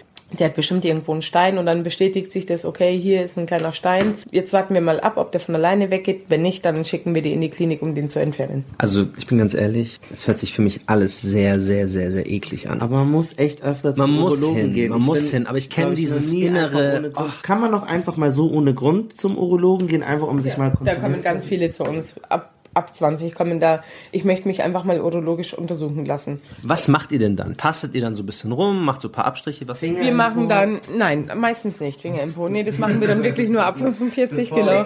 Ja, genau. Nein, aber tatsächlich, nee, bei, dem, bei den 20-Jährigen, da tastet man die Hoden tatsächlich. Grundsätzlich machen wir eine Urinkontrolle, das ist immer das allererste. So, äh, guten Tag, Herr Müller, hier bitte Ihr Urinbecher, geben Sie mal den Urin ab. Das ist das Erste, was wir machen. Dann werden eben ein Ultraschall gemacht von den Nieren, von den Hoden meistens. Die Hoden werden dann noch abgetastet. Ich habe jetzt ein paar Fragen von unseren äh, HörerInnen. Viv Vivian Greive fragt, warum machen Menschen eine Beschneidung? Was ist die häufigste Motivation oder der häufigste Grund? Der häufigste Grund ist tatsächlich, dass sie eine Vorhautenge haben. Weil es gibt's nicht mehr oder man kann natürlich aus rituellen Gründen nach wie vor die Beschneidung machen, wird halt nicht mehr von der Krankenkasse übernommen. Je nachdem kostet zwischen 250 und 450 Euro. Aber die kommen tatsächlich, weil die eine Vorhautenge haben und die gar nicht mehr zurückziehen können. Das ist die, die Nummer eins, warum eben die Beschneidung gemacht wird. Ein anderes sehr wichtiges Krankheitsbild ist die Phimose. Die Vorhautenge, die kommt im kindlichen Alter vor, aber häufiger im Erwachsenenalter. Ältere Männer mit sehr häufig äh, Diabetes mellitus haben eine Vorhautenge durch die schlechte Durchblutung der Vorhaut. Die kann dann einreißen und dann narbig verheilen und das führt dann letztendlich zu einer Vorhautenge. Die Therapie, die kann entweder mit Salben oder durch die Beschneidung Zirkumzision erfolgen. Wird die dann irgendwann mal enger oder wächst der Penis zu schnell? Weil am Anfang hat sie ja gepasst, ist ja Natur. Deswegen verstehe ich immer nicht, also warum ist die Vorhaut zu eng? Was heißt das genau? Also das gibt's ja noch einen inneren, eine innere Vorhaut, so einen inneren Vorhautblatt. Es kann zum Beispiel sein, wenn man bei einem Geschlechtsverkehr viele mal eine Verletzung hatte, einfach mal zu wild war oder wie auch immer, dass man Mikrorisse hatte und das sich dann einfach nach der Zeit verengt. Es kann aber auch einfach Laune der Natur sein, dass sich das einfach in den Jahren sich verengt. Unser ältester Patient war allerdings 83, den wir beschnitten haben. Und dem ist mit 83 aufgefallen, er hat eine Vorhautverengung. Äh, da ging es gar nicht mehr runter. Also es ging immer so minimal, hat ihn nie gestört und wo er dann gemerkt hat, so jetzt geht es nicht einmal mehr über die Eichelkuppe runter, da hat es dann machen lassen mit 83. Das fragt Milena, äh, was gibt es für unterschiedliche Arten von Beschneidungen? Es gibt zwei Arten, entweder eine Vollbeschneidung oder eine Teilbeschneidung. Eine Vollbeschneidung ist, dass man die Vorhaut komplett entnimmt und bei der Teilbeschneidung, da macht man das zur Hälfte nur. Also da lässt man ein Stück von der Vorhaut noch dran. Aber- Ist halt einfach angenehmer für die Männer, wenn die eine Erektion bekommen, ist für die meistens angenehmer. So ist halt dann die Eichel nicht komplett frei, sondern ist dann noch ein bisschen bedeckt und für die ist es dann meistens angenehmer. Warum ist das angenehmer? Weil die das ja die ganze Zeit gewohnt waren, dass ja die Eichel bedeckt war mit der, mit der Vorhaut. Wenn man das von klein auf nicht kennt, dann vermisst man das auch nicht. Aber wenn man das eben kannte, dann vermisst man es, weil die Eichel dann doch empfindlicher ist. Und wenn da noch ein Stück drauf bleibt, also dran bleibt, ist für die einfach angenehmer und auch wenn die jetzt beim Verkehr oder Masturbation ist es nicht so schmerzhaft, sage ich jetzt mal. Es ist danach mit einer Vollbeschneidung auch nicht schmerzhaft, aber es ist halt einfach angenehmer. Also du hast ja gesagt, man kann voll und ganz, aber wie ist wirklich eins zu eins der Ablauf? Also was passiert, wenn man jetzt sich beschneiden lässt? Wie geht es genau? Dann kriegt man Narkose. Genau, was also sind wir das für Messer? Wie viele? Wie lange dauert das? Sag mal wirklich für ganz Dummies Wie Die die fün- fünf Schritte Wie sind die Schritte? Ja, wie, wie läuft, wie sieht das überhaupt aus? Also wie sieht dein Alltag auch aus? Was, wie ist so eine Beschneidung? Ja, wir bereiten den Patienten vor. Der weiß natürlich, dass, okay, der wird jetzt beschnitten, der bekommt eine Aufklärung von uns, äh, was eben Nebenwirkungen sein könnten und so weiter. Den bereiten wir dann vor. Ich, meine Aufgabe ist dann schon mal, ich lege den Patienten hin, ich desinfiziere das alles schon mal und bereite dann den Tisch vor. Da kommen auf jeden Fall vier Klammern drauf, eine chirurgische Pinzette, ein Skalpell, ein scharfes Messer, Schere kommt da drauf, zwei Fäden, die sich selber von alleine Ach, lösen. das ist das, was so neben ihm Das ist, so eine, was ich so eine, in auf so dem Tisch vorbereite. So Tasche da liegt. Äh, auf dem, auf dem Tisch. Wo der Chirurg oder die Chirurgin das Genau, also das machen ich und meine, meine Chefin. Mhm. Wir beide machen das dann gleichzeitig, also das liegt dann am Tisch. Mhm. Sie gibt mir dann zum Beispiel oder sie fängt dann an, die Instrumente ranzumachen. Also der erste Schritt ist, dass man erstmal guckt, okay, wie eng ist es, wie weit kommen wir rein. Wir fixieren die Vorhaut mit zwei Klammern und dann fangen wir an, drumherum erstmal die Vorhaut zu lösen mit einem Skalpell. Und dann schneidet man eben rein die Haut, also man schneidet dann die Haut eben zwischen Eichel und Vorhaut, schneidet man dann eben rein, um die eben dann ablösen zu können. Das Nähen ist eigentlich die größte Sache an dem Ganzen. Man tupft dann, wir haben dann noch eine pipolare Pinzette mit Aha. einem Strom, eine Strompinzette, wo wir dann die kleinen Gefäße veröden. Aber ist es dann wie, wenn du eine SIM-Karte kleiner machst, dass du immer Stück für Stück erstmal schneidest und nicht gleich unten Genau, ansetzt? äh, genau, nein, sondern nein, immer, Stück für immer Stück, genau, mehr, okay, genau, immer krass. Stück für Stück. Wir gehen einmal drum herum, um zu schauen, okay, wie weit sind wir jetzt, wie So, weit wir unten noch sind mehr, wir. können wir noch genau, mehr? Okay, genau, verstehe. genau. Das ist halt so. Wie, wie man so eine Spirale bei Papier machen würde. Ja, irgendwie Ja, so. genau, so in etwa. Und das heißt, am Anfang ist es vielleicht so immer so ein Millimeter Nee, wir oder. wissen schon ungefähr. Wir sind Okay. ungefähr schon von Anfang an circa, ich schätze, ich schätze jetzt mal zwischen drei und vier Zentimeter, was wir Ah, da, krass, genau, also schon ungefähr drei Zentimeter, sagen wir es mal so. Und dann sehen wir, okay, dann stülpen wir die Vorhaut nach unten, um zu schauen, haben wir jetzt noch Platz, haben wir noch genug Vorhaut oder nicht. Mhm. Wenn da noch genug Vorhaut dran ist, dann schneiden wir, geben wir noch mal ein paar Millimeter runter. Und dann wird der Kranz komplett abgeschnitten. Dann wird es genäht, oder wie? Äh, zuerst wird eben verödet. Die ganzen Was heißt Gefäße das? verödet mit der, genau, mit der pipularen Pinzette, mit einer Strompinzette werden wir die ganzen kleinen feinen Äderchen, werden wir die veröden, wenn wir die verschließen wieder, die Gefäße. Genau. Wow, okay. Ist das Vollnarkose der- oder Nein, eine lokal? Lokalanästhesie. Genau. Aber er sieht nichts, da ist so ein Vorhang. Er könnte zusehen, aber wir sagen meistens Kopfhörer auf bitte oder wir quatschen dann mit dem Patienten, Verstehe. dass wir den dann einfach ein bisschen ablenken. Die liegen dann flach da, wir reden dann mit denen ein bisschen ablenken von der ganzen Situation und dann funktioniert das schon eigentlich ganz gut. Wenn man diese Beschneidung jetzt gemacht hat, wie lange ist es dann nach zwei Tagen wieder ganz normal wie vorher? Oder wie, also wenn man erwachsen ist, wie, wie lange hat man Beschwerden? Das haben wir ja noch gar nicht durchgespielt. Also Richtig, man also- schneidet dann durch, dann wird das, was geht dann? Also es wird zugenäht, Genau. dann wird noch so Desinfektion drauf gesprüht oder so. Genau, richtig. Und also dann man macht halt, wie man gesagt, man klemmt die Vorhaut ab, dann schneidet man die Vorhaut runter, man verödet die ganzen äh, Äderchen und das Ganze, um das Blut eben zu stillen, dann näht man. Das Nähen ist eigentlich das mh, längste, was am, also am längsten dauert. So, dann bekommt er erstmal einen Verband von uns mit Branovidon, also mit einer Jodsalbe. Dann am nächsten Tag kommen die Leute dann auch nochmal zu uns zur Nachkontrolle, OP-Kontrolle. Wie sieht es aus? Ist extrem geschwollen oder nicht? Bei manchen schwillt es mega an, bei manchen schwillt es überhaupt nicht an, je nachdem. Und die Fäden, die lösen sich dann von selber zwischen vier bis sechs Wochen ungefähr. Die, die liegen dann, die fallen runter. Die fallen dann runter, genau. Peu à peu fliegen dann, dann runter die Fäden. Und dann, also Schmerzen haben die meistens. Wir geben denen dann auch natürlich für daheim äh, Verbandszeug mit. Die müssen dann ab dem dritten Tag auch ein Kamillenbad nehmen. mit so, so einer Kamillenlösung. Weiterhin selber schmieren, damit die Haut eben, weil bei einer Erektion ist ja ein bisschen schmerzhaft dann bei so einer Mhm. offenen Wunde. Die Fäden können dann plötzlich platzen. Einfach viel mit Bepanthen einschmieren. Ja, und meistens ist dann so nach einer Woche, dass sie dann relativ schmerzfrei sind. Von dem ganzen, der, dieser Wundschmerz ist dann auch Mhm. weg. Ja, und dann heißt es eigentlich nur noch komplette Abheilung zwischen vier bis sechs Wochen. Und danach dann darf dürfen sie wieder wieder Sex benutzen. haben. Danach können die wieder machen, was sie Aber wollen. nicht nach zwei Wochen. Nein, nicht. So nach ungefähr sechs Wochen. Richtig, genau. Okay. Zwischen vier und sechs Wochen, genau. Und tut das Pinkeln weh, die ersten paar Wochen? Auch nicht. denken, ach, das ist total witzig, weil du das gerade ansprichst. Jeder, nachdem wir diesen Verband dran gemacht haben und bei jedem, nachdem wir äh, beschnitten haben, kann ich dann eigentlich noch normal pinkeln. Ja, wir haben nur die Vorhaut weggemacht. Wir haben nichts an der Harnröhre gemacht. Das ist total witzig, weil viele immer dann das gleich verbinden mit dem ja. Pinkeln, ja. Das ist echt witzig. Nein, das, jeder. Wirklich jeder fragt es, dann kann ich dann eigentlich. Und der Verband bleibt dauerhaft immer dran. Nein, der Ach wird so. dann irgendwann mal entfernt. Also die ersten drei Tage sollte das dranbleiben. Warum auch? Damit es einfach, damit der Penis weiterhin komprimiert wird, damit die Schwellung nicht extrem. Das ist nicht eine hässliche Form annimmt. Nein, nicht wegen der Form, sondern damit es nicht überhand nimmt mit der Schwellung. Mhm.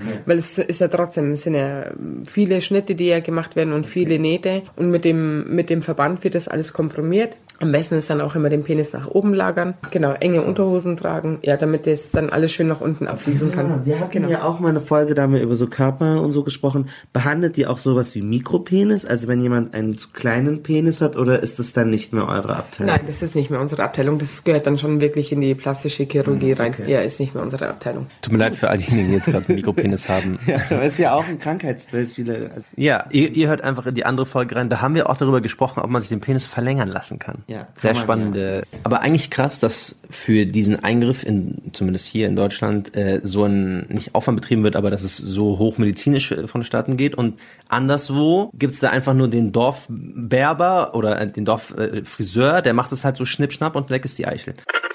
Es hat einen gegeben, der war sehr bekannt in der Gegend. Und der ist immer in die Dörfer rumgereist und hat Jungs beschnitten. Aber so mit medizinischer Vorsorge oder schnell am Esstisch Die, auf äh, die Seite geräumt? Ich habe mal gesehen, wie er das gemacht hat. Auf jeden Fall, es hat keine halbe Minute gedauert. Auf jeden Fall, er hat eine Schere gehabt, hat die Schere desinfiziert gehabt und dann hat dann nochmal so mit Feuer nochmal äh, desinfiziert. Mhm. Und er hat die Vorhaut nur kurz weggeschnitten. Und dann wird halt, kommt ein Verband drauf und dann er kommt nach einer Woche. Ahlan, ahlan. Ahlan, sahlan. Früher gab es doch jemanden, der bei uns im Dorf die Kinder beschnitten hat. Wie hieß der genau? Da gab es Shaukat el-Shalabi und Dr. Walid. Aber waren das Ärzte oder haben die das einfach so gemacht? Nee, keine Ärzte, sondern Beschneider. Also einfach Beschneider oder waren es auch Friseure? Also seine Aufgabe war das Beschneiden. Dann hat er seine Arzttasche mitgebracht und kam ins Dorf zum Beschneiden. Und wann wurden die Jungs beschnitten? Das war mit zwei Monaten, oder? Nein, wann die Eltern wollten. Das war ganz unterschiedlich, mal drei, mal vier oder fünf Monate, aber am besten war es mit etwa zwei.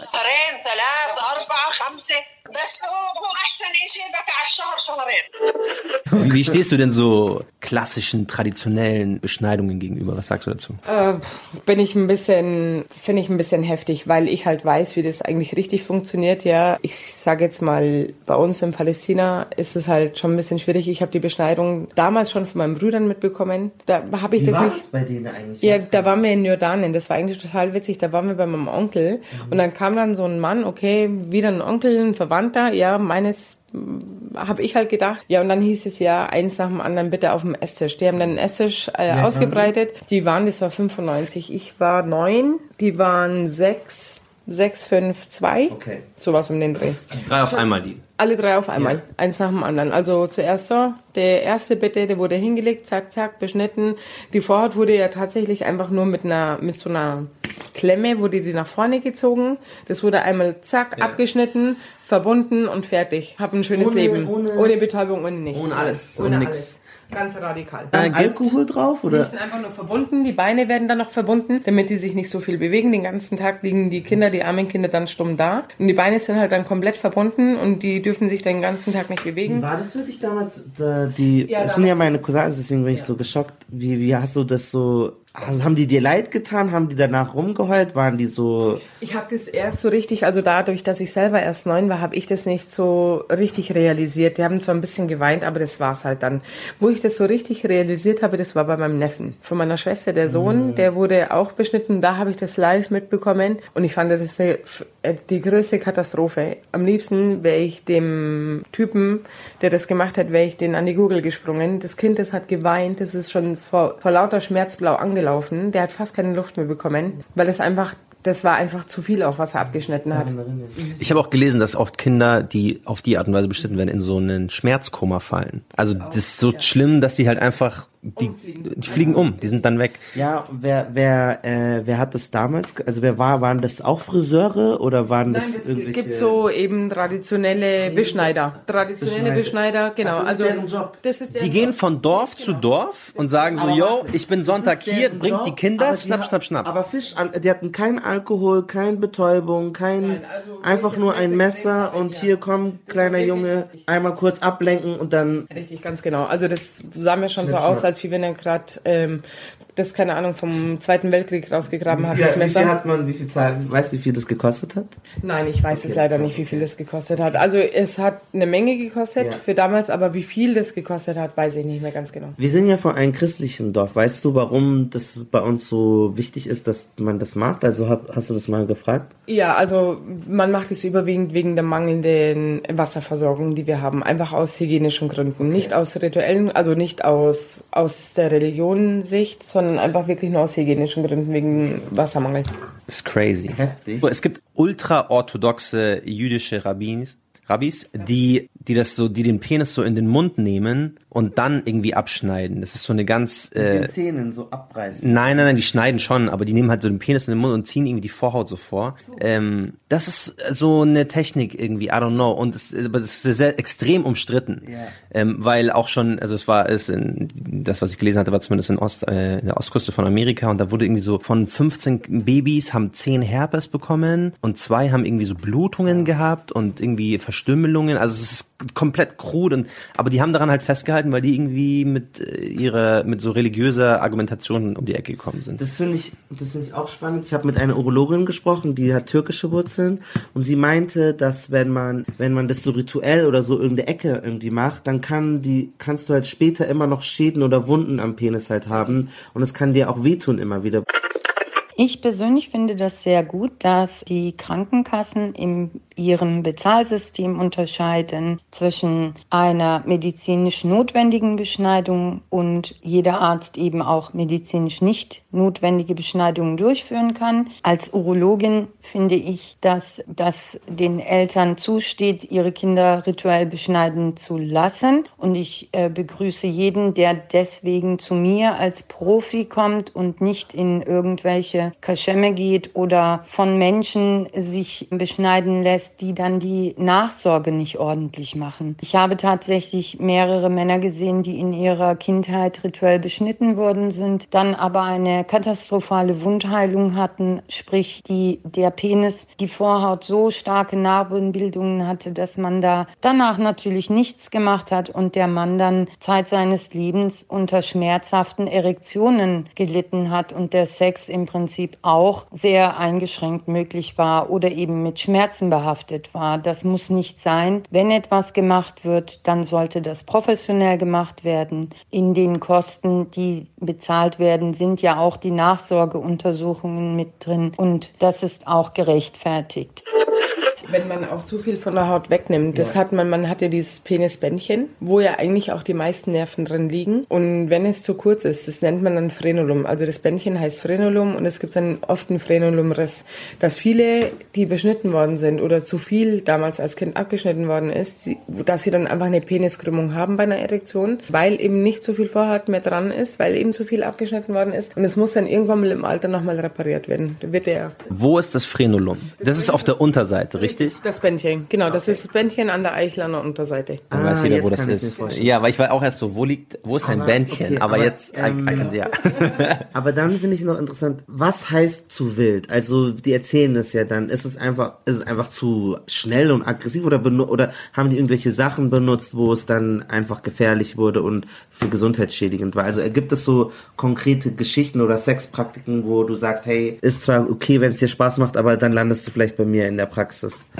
Nee, gibt es nicht. Also das ist einfach tatsächlich nur, also oft passiert es ja auch beim Oralverkehr, äh, weil die dann mit den Zähnen hängen bleiben oder so. Mhm. Oder tatsächlich, weil die dann einfach zu wild waren, weil es denen das nicht schnell genug ging. Aus irgendwelchen Toys, sage ich jetzt mal, kann es eigentlich nicht passieren. Das ist schon. Ja, also es gibt viel zu beachten rund um die Eichel, den Penis und das Frenulum und den Hodensack und In der Urologie kommen natürlich sehr viele obskure Fälle. Also sehr häufig zum Beispiel gibt es Patienten, die Fremdkörper sich einführen in die Harnröhre. Und das Extremste, was ich bis jetzt gesehen habe, ist, dass ein Patient sich eine Radioantenne in die Harnröhre reingeschoben hat. Das ist natürlich extrem. Ne? Das musste man dann auch äh, operativ entfernen. Ganz kurz, weil kann man sich den Penis brechen? Es gibt's Es gibt tatsächlich, also den Penisbrechen, wir hatten tatsächlich mal einen, das war total witzig. Äh, ja, für ihn natürlich nicht, aber für uns halt witzig. Der wollte äh, mal was mit seiner Freundin ausprobieren und er hat gedacht, der ist Superman und ist tatsächlich auf den Schrank hoch und wollte mit, mit einer Erektion in sie reinspringen und ist daneben in den, an den Damm und hat sich dann tatsächlich den Penis gebrochen. Das ist ja nur ein Muskel. Und er hat, er ist dann tatsächlich mit allen Farben angekommen. Der war lila, grün, blau. Und es hat dann, ja, so in etwa. Und es hat dann sechs bis acht Wochen gedauert, bis es dann wirklich verheilt ist. Moment. Also, wenn du jetzt gerade unseren Podcast hörst und du bist auf den Schrank geklettert und dachtest dir, du könntest hier so Bauchsplash in deine Freundin machen. Also, lernt daraus. Also, äh, aber ein, ein gebrochener Penis ist quasi ein, äh, ein Muskelriss. Okay. Ein anderes Krankheitsbild ist die Penisdeviation. Das ist die Penisverkrümmung. Die kann angeboren sein oder erworben. Die erworbene Form ist die häufigste. Die kriegt man praktisch im Laufe des Lebens. Da sind sehr häufig Männer, die im Rahmen des Geschlechtsverkehrs ein Trauma erleben und durch eine Vernarbung des Schwellkörpers kommt es zu einer Penisverkrümmung. Je nach Grad dieser Penisverkrümmung guckt man, ob man mit Medikamenten behandelt oder teilweise auch mit einer Begradigungsoperation. Wow. Äh, so, wir haben noch ein Wir paar haben sehr viele Fragen. Gibt, macht es einen Unterschied, so wie alt äh, jetzt jemand ist bei einer Beschneidung? Also ist es so, gibt es ein optimales Alter? Bei jüdischen Menschen ist es ja nach acht Tagen, bei manchen nach drei Monaten, bei meinen Cousins war es jetzt mit fünf, sechs, sieben. Was ist so vielleicht ein gutes Alter, würdest du sagen, für eine Beschneidung oder wo geht's am einfachsten? Vielleicht auch medizinisch, vielleicht wenn er klein, also sollte der Penis schon ausgewachsen sein oder ist es besser, wenn er klein ist? Ähm, Also ich finde das für einen, für der Erwachsene, der bekommt das natürlich immer mit und es ist immer mit Schmerzen verbunden, weil er das einfach wahrnimmt, was da eigentlich geschieht. Bei dem Kind, ich habe meinen Sohn mit einem Jahr und zwei Monaten beschneiden lassen, der hat gar nichts gemerkt, überhaupt nichts. Am nächsten Tag, der hat dann noch Windeln getragen, der hat einmal äh, in die Windel gemacht, hat einmal aufgeheult und das war's dann. Und die Wunde, die war nach zwei Tagen, war alles vorbei. Wie du ja weißt, habe ich muslimische Hintergründe und ich bin auch muslimisch erzogen worden, aber lebe jetzt äh, nicht praktizierend. Mein Mann ist christlich erzogen worden, christlich-katholisch und er lebt auch nicht praktizierend. Wir haben einen Sohn und das Thema war dann natürlich für uns auch sehr aktuell, als er älter geworden ist und dann wir überlegt haben, ist die Vorhaut jetzt zu eng, wird er Probleme haben, möchte ich eigentlich, dass er beschnitten wird oder nicht. Und das Thema war jetzt, mittlerweile sind es schon fünf Jahre her, ein großes Thema bei uns und wir haben uns gemeinsam dafür entschieden, alles so wie die Natur es beschaffen hat zu lassen und zu sagen, wenn es medizinische Probleme gibt, dass wir dann eine Beschneidung durchführen lassen. Das bedeutet natürlich, dass man äh, oder ich als Mutter oder Vater dafür sorgen muss, dass mein Kind auch seinen Penis sauber macht, eine Beziehung zu seinem Penis hat auf eine Art und Weise. Ich weiß, ich habe jetzt gelacht, das hört sich im Prinzip lustig an. Es ist aber so, das ist ja auch ein Körperteil und den darf man nicht vernachlässigen. Das ist ein Körperteil, zu dem man eine natürliche, normale Beziehung aufbauen sollte und es natürlich pflegen sollte. Das passiert bei uns im Haushalt ganz normal, so wie Duschen ganz normal ist. Es gab immer wieder Phasen, wo es zu erhöhten Entzündungen im, im Vorhautbereich kam, so dass wir das gut gepflegt haben und es gar keine Probleme gab. Ja, mal schauen, wie das Leben sich weiterentwickelt. Wenn sich kein, kein Problem ergibt, werden wir da auch nichts machen lassen. Also wenn dann, wenn sich einer dazu entscheidet, sich beschneiden zu lassen oder, oder die Eltern, dann würde ich sagen bis zum Maximum dritten Lebensjahr. Maximum bis zum dritten Lebensjahr. Das weil, ist so. weil danach kann das Kind sich das sozusagen merken. Richtig, der merkt es dann. Also die Kinder, das heilt allgemein schnell bei den Kindern. Da würde ich mir auch keine Sorgen machen. Das heilt wahnsinnig schnell. Mhm. Ab dem Erwachsenenalter, also Jugendlichen 14, 12, 13, 14, da merken die das halt schon extrem. Unter 10 verheilt es noch relativ gut, unter 3 mega schnell. Ja, da kommen wir sowieso zu unserem ultimativen. Preisfragen-Thema. So. Du hast es ja jetzt eigentlich schon gesagt, du sagst, Beschneidung ist so für, mei- für mich oder für meine Kinder so das Bessere. Was sind denn so die Gründe sozusagen, also was, sind, was wären jetzt erstmal Gründe, vielleicht eine Vorhaut zu behalten? Also was spricht vielleicht medizinisch dafür zu sagen, nicht zu beschneiden? Ja gut, äh, die, man hat ja, jeder wird ja mit einer Vorhaut geboren. Es sollte einfach zum Schutz dienen der Eichel. So, und die schützt halt die Eichel und das war's dann. Vorteile nicht beschnitten zu sein? Das ist jetzt eine Frage, die jetzt schwierig zu beantworten ist. Also wenn man jetzt keine medizinische Indikation zu einer Beschneidung hat, gibt es da keine Nachteile oder Vorteile in dem Sinne. Ich sehe die Vorteile eher, sage ich mal, dass man keinen chirurgischen Eingriff durchführt, der auch bestimmte Risiken mit sich bringt. Das wäre jetzt aus meiner Sicht. Sprich, wenn die Vorhaut unbeschadet ist, dann bietet sie die natürlichen Vorteile, dass sie die Eichel, die darunter liegt, schützt. Die Eichel ist ihrerseits ein sehr sensibles Organ und durch die Vorhaut und auch die Eichel kommt es dazu, dass die Sensibilität und dadurch die Lust beim Geschlechtsverkehr, beim ganz normalen natürlichen Geschlechtsverkehr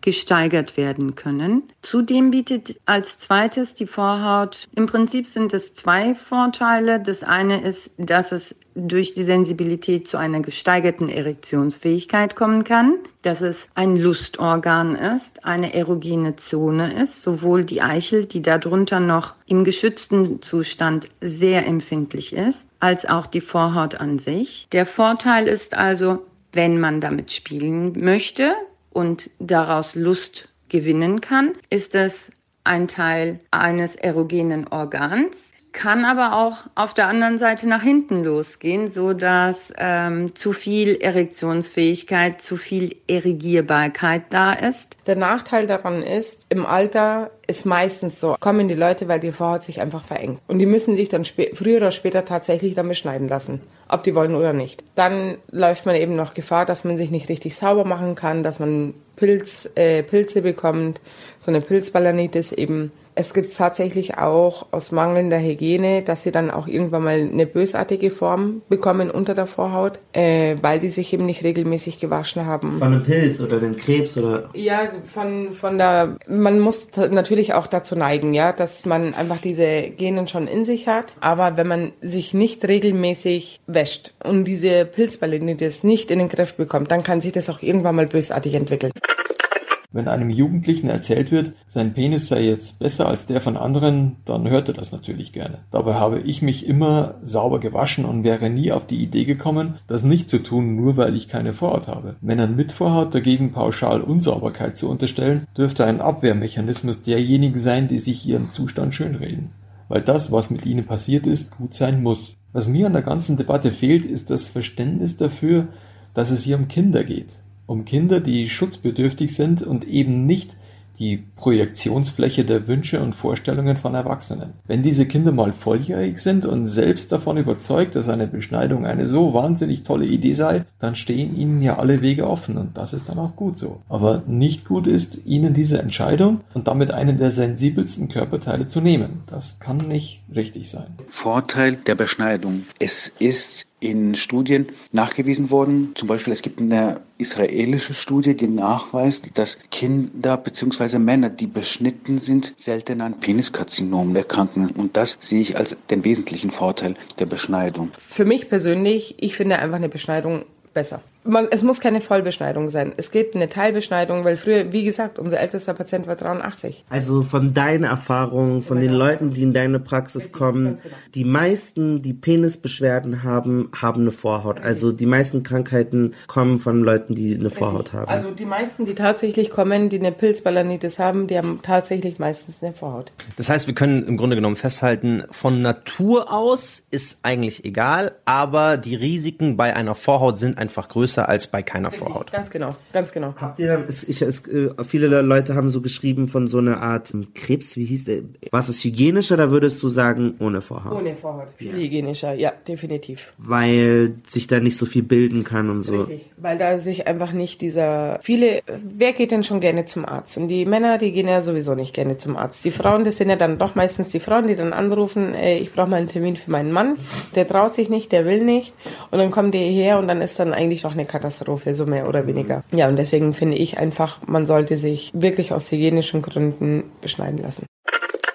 Guten Morgen, also ich melde mich auch mal zu Wort. Ich bin eine Mama von einen mittlerweile 14-jährigen Jungen und ähm, bin als Muslime aufgewachsen und auch der Papa meines Kindes ist Moslem und mir wurde von seitens der Familie nahegelegt, es ziemlich bald nach der Geburt zu vollziehen, weil es in unserer Religion auch etwas sehr Wichtiges ist. Und ich dachte aber immer, aus meiner Perspektive ist es ein Teil meines Körpers, würde ich wollen, dass sich jemand einfach diesen Teil wegnimmt ohne mich überhaupt zu fragen. Und für mich war das immer sehr schwierig irgendwie, weil Beschneidung häufig ungefragt passiert und somit für mich auch so ein Eingriff in die Persönlichkeit ist. Und deswegen wollte ich das damals nicht machen und habe mich wirklich jahrelang geweigert und gekämpft und habe mir Diskussionen und Streitereien auch angehört und ähm, habe immer gesagt, ich lasse mein Kind selber entscheiden. Und ähm, als wir dann regelmäßig natürlich auch beim Kinderarzt waren, haben wir das auch immer überprüfen lassen und die meisten Ärzte oder die meisten Reaktionen waren dann ja, dass ähm, die Vorhaut verengt sich sowieso bei den meisten und man kommt da meistens eh nicht drum herum. Jedoch hat sich bei meinem Sohn eigentlich nie negativ entwickelt. Im Gegenteil, wir haben halt immer geschaut und das war sehr wichtig, dass ich da auch immer regelmäßig überprüfe, ob es da auch sauber wird.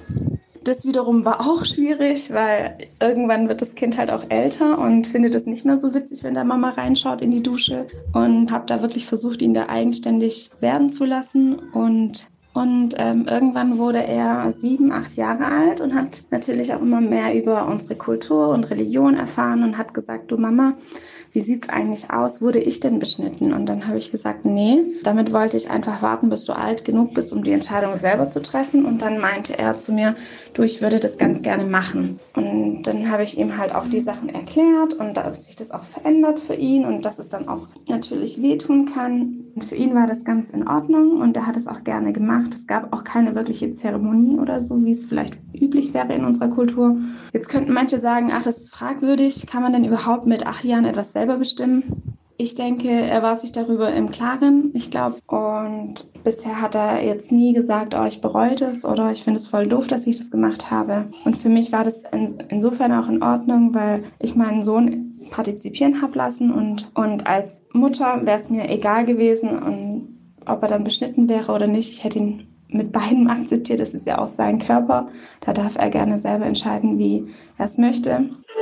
Grundsätzlich vielleicht, was sind so Tipps für junge Menschen, die einen Penis haben, ähm, Männer, Jungs und ähm, andere Personen? Worauf sollte man achten? Wie oft sollte man seine Hoden abfühlen? Was sollte man immer gucken? Hey, schwillt es an? Also was sind so Tipps, um immer zu checken, hey, dass mit meiner Gesundheit alles in Ordnung ist und dass da ja nichts schief läuft? Also ich finde auch bei den jungen Kerlen ist recht am Hoden. Meistens merkt man ja die Veränderungen, wenn plötzlich ein Hoden dicker ist, äh, plötzlich eine Verhärtung da ist. Auf jeden Fall sofort zum Arzt gehen.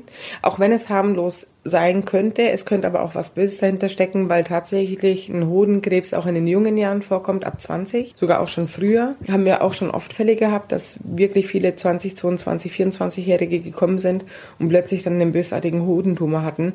Deswegen nehmen wir jeden Hodenschmerzpatienten sofort dran, weil es einfach gefährlich sein kann. Man sollte sich regelmäßig abtasten. Man muss jetzt nicht jeden Tag an seinen Hoden spielen, äh, das natürlich nicht, aber wenn man das so einmal im Monat macht, ist total in Ordnung. Wie macht man das? Kann ein kann ein Hoden so verschwinden? Also kann der so, so wegrutschen? Ich habe das mal gehört und es klingt irgendwie Kann seltsam. Tatsächlich, ja, richtig. Passiert vielen auch beim Geschlechtsverkehr, dass er, dass sie dann plötzlich sagen, äh, mein Hoden war weg. Äh, wie, der Hoden war weg? Ja, mein Hoden ist plötzlich weg. Ich habe nur noch einen. Und er ist dann tatsächlich an einem Ring, wo, wenn er ein ein, ein Baby, ein männliches Kind, sage ich jetzt mal, entwickelt wird, dann kommen ja die, die Hoden werden ja entwickelt und fallen dann irgendwann mal in den Hodensack rein. Und durch diese Ringe, das kann sein, dass der eine Ring eben, dieser Leistenring äh, oder dieser ja, Leistenringkanal, sage ich jetzt mal, einfach noch ein bisschen vergrößert Warte, ist. das und der sind diese Ringe so wie Eier, die du in so einen Eierbecher Nee, das äh, ist reinmachst. Eine Öffnung. Das ist eine Öffnung zwischen den Leistengegend, da wo die ja die Hoden dann in den die Hoden in den Hodensack reinfallen Ah, und das ist hier diese Öffnung eben Verstehe, von ich innen, genau. Und die kann dann einfach noch ein bisschen vergrößert sein oder ist einfach ein bisschen groß und schwupps ist auf einmal plötzlich ein Hoden weg. Und wenn es tatsächlich von alleine nicht zurückgeht, muss man das operativ machen, muss man den Hoden wieder runtersetzen, fixieren Genau, am Hodensack fixieren, damit es eben nicht. Oder man macht einen leichteren kleiner. Was, muss der, ist das nur ästhetisch oder muss der Hoden da im Hodensack Ja, drin sein? deswegen, genau, deswegen sind ja die Hoden am Hodensack, weil die nicht die Körpertemperatur haben dürfen, weil sonst äh, ist man, zeugt man keine Kinder mehr. Deswegen sind die Hoden am Hodensack. Die haben ungefähr 18 Grad, sowas, Außentemperatur. Die Immer kälter als der Rest vom Körper Richtig, sozusagen sind und mit Körper, Absicht. Unsere normale Körpertemperatur 36 Grad, genau. Und das dürfen die Hoden eben nicht haben, weil auch wenn Kinder jetzt einen Hodenhochstand haben, was mein Kind auch hatte, der hatte tatsächlich auch einen Hodenhochstand, äh, der wurde dann mit einem Jahr operiert. Er hatte einen Hodenhochstand, weil er auch einen Leistenbruch hatte. Und das wurde aber erst festgestellt, nachdem der Hoden runtergesetzt worden ist, am Hodensack fixiert worden ist. Du als eine Person, die jetzt in der urologischen Praxis arbeitet, aber trotzdem Deutsche mit palästinensischen Wurzeln, so für Leute jetzt aus unserer Community, von unseren Kulturen, was sind so deine ultimativen Empfehlungen, wenn es jetzt um Thema Beschneidung und Hygiene geht? Worauf sollte man achten? Was sollte man eher nicht machen von deiner Erfahrung? Du kennst ja Leute, die das einfach so beim Nebenan gemacht haben. Du hast es selber gemacht, so. Wie, was ist so, was sollten Leute mitnehmen, die selber jetzt von unserer Kultur kommen, wo du sagst, das Denk- ist denk mein Hinweis? Also ich persönlich würde es niemals im Ausland machen lassen, eine Beschneidung. Wirklich, wir haben hier in Deutschland eine super medizinische Versorgung. Es ist zwar natürlich alles aufwendiger und schmerzhafter. Manchmal äh, kostet es mehr Geld. Manchmal kostet es auch mehr Geld, aber das ist jeder Cent wert, wirklich. Also ich würde das niemals im Ausland machen lassen, weil ich das, ich habe beide Erfahrungen. Ich mache das hier selber seit 20 Jahren und ich habe das aber auch bei der eigenen Familie gesehen, wie das eben ist mit der Beschneidung. Never ever. Ich würde es nie irgendjemanden raten, woanders machen zu lassen. Man kann ja auch nicht, nach, selbst wenn er es so gut macht, kannst du keine Nachfolgetermine, du müsstest dir immer wieder runterfliegen, so. Und, Und dann warten, bis er in dein Dorf kommt. Ja, aber es kann immer Komplikationen geben oder sowas, ja. Ich würde ja. auch raten, einfach Vorhaut regelmäßig, wenn man eine Vorhaut hat und darauf besteht, dass man weiterhin eine Vorhaut haben möchte, regelmäßig bitte runterziehen, wirklich täglich die Vorhaut runterziehen, sauber machen. Ich rate jedem, weil früher oder später das dann tatsächlich kommt, dass man sich beschneiden lassen muss, sich doch vor, vielleicht mal überlegen, okay, wie ist denn jetzt meine Vorhaut? Schaut euch doch mal alle an. Ihr könnt es ja selber entscheiden, kriege ich die Vorhaut komplett runter, habe ich ein bisschen Schmerzen, ist sie doch ein bisschen verengt. Wenn die doch ein bisschen verengt sein sollte, dann geht's einfach mal zum Urologen, lasst es euch anschauen. Sexuelle übertragbare Krankheiten, bitte, bitte Leute, einfach immer einen Gummi drüber ziehen. Das ist das A und O. Ja, also spätestens jetzt solltet ihr eure, die Hand in der Hose haben und mal oder auf dem Weg ins Klo zur die Toilette sein, abtasten, mal die Vorhaut Termin versuchen machen. runterzuziehen, Termine definitiv Bei machen, so Urologen, oder so beim Urologe. Urologen. Jemand, vielen, vielen Dank. Ich glaube, das war ein allumfassender um Einblick in Ja. die Welt von Penissen und. Vorhaut und Krankheiten. Aber ja, also so viele wichtige Tipps mit tastet euch regelmäßig ab. Ich persönlich kann jetzt mal für mich sprechen, aber ich glaube, ich spreche für viele Männer auch. Man ist so entfernt von diesen ganzen Themen. Du denkst dir so, ja, ich habe halt einen Penis, ich gehe aufs Klo, ich habe Sex damit, aber ich habe ansonsten Ja, nichts damit zu tun. Aber da ist so, so viel mehr dabei. Ich hoffe, das haben wir jetzt auch in der Folge jetzt Ja. mal für euch alles einmal abgehabt. So. Du weißt ja auch nicht, wenn du jetzt kein Kondom benutzt, welche Körperflüssigkeiten sind bei der anderen Person, was kann sich in die Poren eindringen und so. Und ähm, ja, da sollte man wirklich, wirklich aufpassen. Das ist ja auch tatsächlich mit den Chlamydien und Ureaplasmen. Viele kapieren das ja gar nicht. Das kann sein, dass sie das schon haben, aber die haben keine Symptome und die laufen dann jahrelang damit rum. Und stecken andere. Und stecken andere damit an. Richtig. Und deswegen wirklich, wenn man schon regelmäßig verschiedene Partner hat und auch mal nicht verhütet hat, danach bitte zum Urologen gehen, sich einmal untersuchen lassen, ausschließen zu lassen. Hat man, bei den Frauen ist es meistens so, hm, Blasenentzündung, ja oder nein, auch bitte zum Urologen gehen oder zum Frauenarzt gehen. Abstriche machen lassen auf sexuell übertragbare Krankheiten. Also alle Fragen sind beantwortet. Also unsere Penis-Community sollte jetzt zumindest happy sein. So, mir fällt auch nichts mehr ein. Äh, Ich hoffe, ihr habt keine Fragen mehr, aber wenn ihr noch Fragen habt, schickt sie uns gerne. Wir versuchen sie euch natürlich zu beantworten, so gut es eben ging. Da haben wir eigentlich nichts mehr groß zu Penissen zu sagen. Wir haben jetzt wirklich wahrscheinlich eine Stunde über Penisse geredet. Habe ich so auch noch nicht gemacht. Bleibt gesund. Bleibt gesund da draußen, geht zur Vorsorge. Möchtest du deine eigene Praxis ähm, empfehlen, falls jemand aus München zu euch kommen möchte? Klar, also wir arbeiten am Josefsplatz, Max Vorstadt in München, Dr. Pretorius, Dr. Melan. Wenn ihr Probleme habt, könnt ihr uns gerne anrufen. Im Internet findet ihr uns. könnt ihr gerne vorbeischauen. Ja. Vier, vier oder sechs Prozent. Sechs Prozent unserer Hörer, Hörerinnen sind ja aus München. Das heißt, es gibt sicherlich den einen oder anderen, der noch nicht wirklich bei einer Behandlung war und jetzt hier sympathischen Input bekommen hat. Deswegen, you know, Genau, wenn ihr Witze hören wollt über die kanakische Welle, so Insider-Jokes machen wollt, während euch die Vorhaut abgenommen wird, this is your chance to go. Shukran Jazilan. Äh, Ich habe sehr, sehr viel mitgenommen. Das mal erstmal sacken lassen. Ja, du kriegst die letzten Worte. Was? Also Nein, klar. ich danke euch. Also das war super lustig mit euch wirklich und ich bin ja auch froh, dass ich, dass wir über dieses Thema mal gesprochen haben, weil es einfach viel äh, zu selten darüber gesprochen wird, was eigentlich ganz wichtig ist. Erst recht für die jungen Leute, auch für die älteren Leute natürlich mit der Vorsorge. Also Männer ab 45 einmal im Jahr zur Vorsorge gehen. Ja, vielen Dank. Ich gehe jetzt meinen Hoden abtasten.